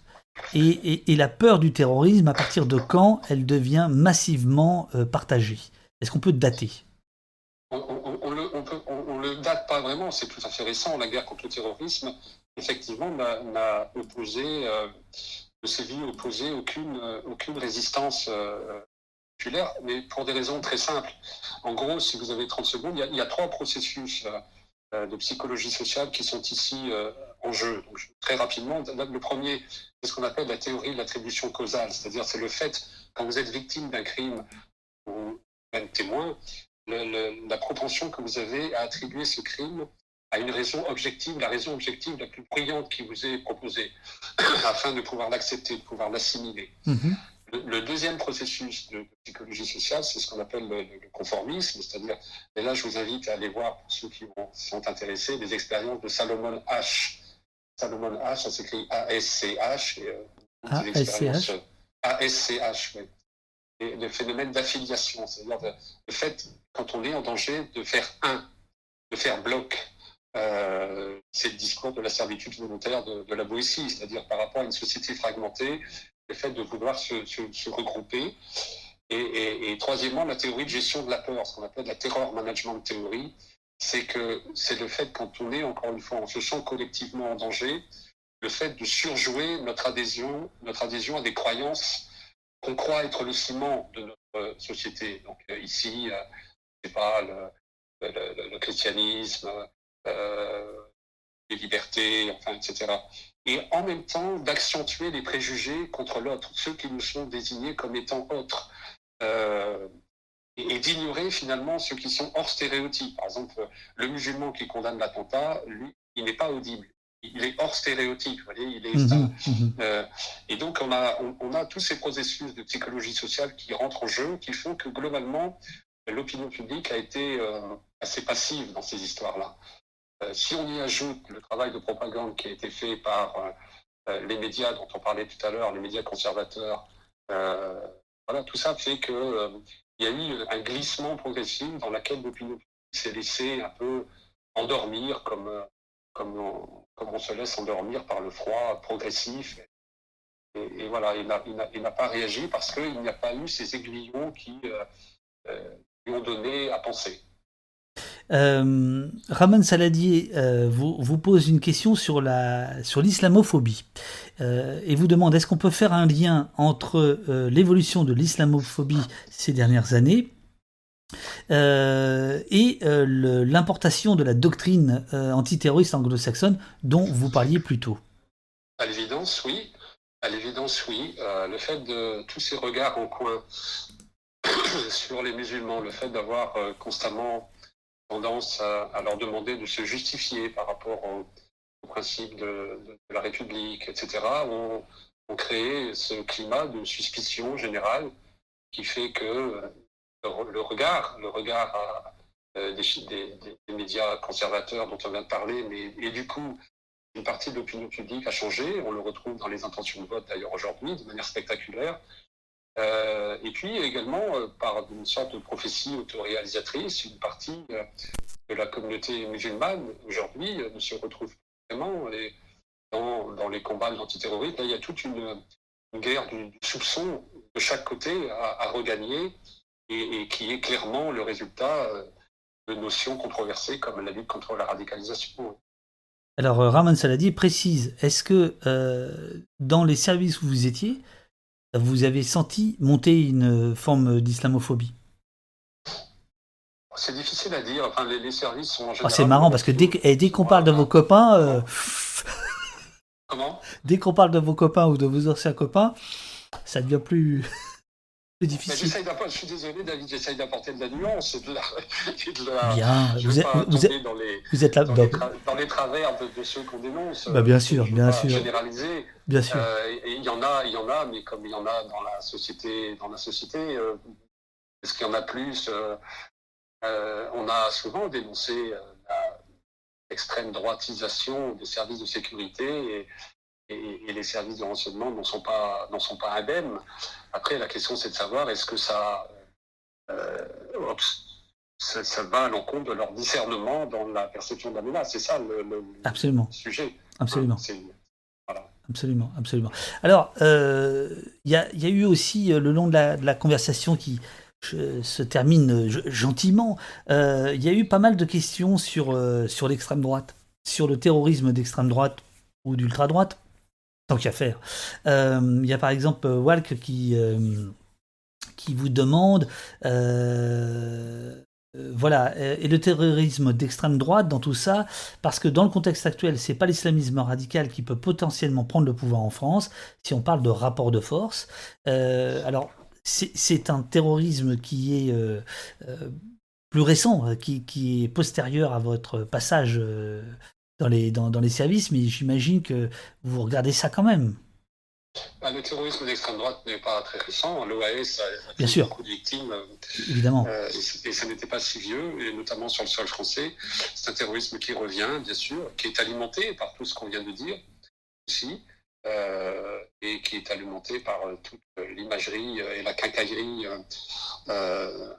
doctrinale euh, qui est euh, mise en œuvre par l'approche sécuritaire sur le terrorisme, donc euh, islamiste. Et, donc, oui, c'est une menace importante. alors, elle est prise en compte par les services, il me semble, à la hauteur des enjeux, je crois. ce qui serait important, c'est qu'elle le soit aussi par les hommes politiques, les médias et les hommes politiques, qui eux-mêmes sont ceux qui votent les budgets des services et qui pour les, pour, les, pour les parlementaires et les hommes politiques et pour les médias qui euh, définissent le langage euh, et le vocabulaire euh, qui traitent de ces questions. Donc, prise en compte par les services, oui, suffisamment, j'espère, mais certainement pas suffisamment par la classe politique qui fait une sorte de déni là-dessus, parce que ça fait maintenant plusieurs années qu'elle fait, qu'elle a fait son fonds de commerce de, la menace islamiste. C'est ça, c'est ça. Euh, parce qu'il y avait euh, de, il m'a semblé voir passer dans le chat une, une question par rapport à ça en disant mais comment se fait-il que ce, ce, cette menace euh, de terrorisme d'extrême droite qui va jusqu'à aller faire pression sur des députés, euh, voire des ministres. Euh, mais je, je, voilà, le, malheureusement, c'était dans le chat, dans le flow, et là, j'ai pas gardé la, la, la, question. Mais bon, effectivement, c'est un, c'est un, c'est un des actions qui touchent parfois euh, le, le pouvoir euh, directement, et pourtant, il n'y a pas euh, euh, il a pas de raideur, quoi. Hein. Il n'y a pas de, il a pas de, il a pas de débat dans tous les sens. Il n'y a pas de tribune. Il n'y a pas de une. Ça. Alors que c'est le cas, alors que c'est le cas en Allemagne, par exemple, même si la menace d'extrême droite est plus importante en Allemagne, ça donne un vrai débat politique. Ici, en France, on a l'opinion publique est tellement dans un état de, délabrement et de tension tel qu'aucun homme politique aujourd'hui n'aurait intérêt à s'emparer de la question et, sachant très bien qu'il n'en retirerait aucun gain électoral. Et c'est dramatique. On va aller encore dans cette direction et j'espère sans, drame trop important. Une, question qui vous est posée par euh, Nat Gitane. Y a-t-il un service dédié au terrorisme d'extrême droite comme il existe une cellule d'éméter pour surveiller les écolos? Je pense que vous allez nous dire, en fait, comme il n'y a plus qu'un service, euh, il s'occupe de tout. Ah oui, oui, enfin, après, c'est pas plus qu'un service, c'est le service leader et, et qui, euh, qui, fixe les priorités, qui recueille l'ensemble du renseignement et qui, en son sein, euh, a développé effectivement un département qui s'occupe de ces questions qui, et, voilà, qui, qui, prend, le, qui prend la question à, à bras le corps. Maintenant, effectivement, il faut voir, je pense qu'il y a une nécessité de monter en puissance sur, sur ce type de menace, c'est sûr. Euh, mon cher, euh, mon cher euh, François Tuillier, je, je, pense que je peux vous remercier chaleureusement d'avoir tenu le choc les 30 ou 40 premières minutes de, de, de, piraterie pour ce, cet entretien. C'était, un peu folklore. Je suis, je suis absolument désolé, mais euh, j'espère qu'on a rendu hommage ensuite à votre travail par l'entretien euh, euh, à l'ancienne, par téléphone, micro, par téléphone. Ah, on, est en, on est en guerre, hein, comme dirait l'autre. Hein. On est en guerre. Hein. Ah, on est en guerre, on est en guerre. Oui, mais c'est moi qui vous remercie. Je suis désolé de tous ces aléas techniques, si j'en suis responsable en partie. Désolé. Le... Je crois que c'est comme ça qu'il faut se, se prémunir du, du, renseignement technique, je pense, en étant un vieux dinosaure comme moi. Mais voilà, on aurait pu se faire ça par courrier aussi, ça aurait été encore mieux.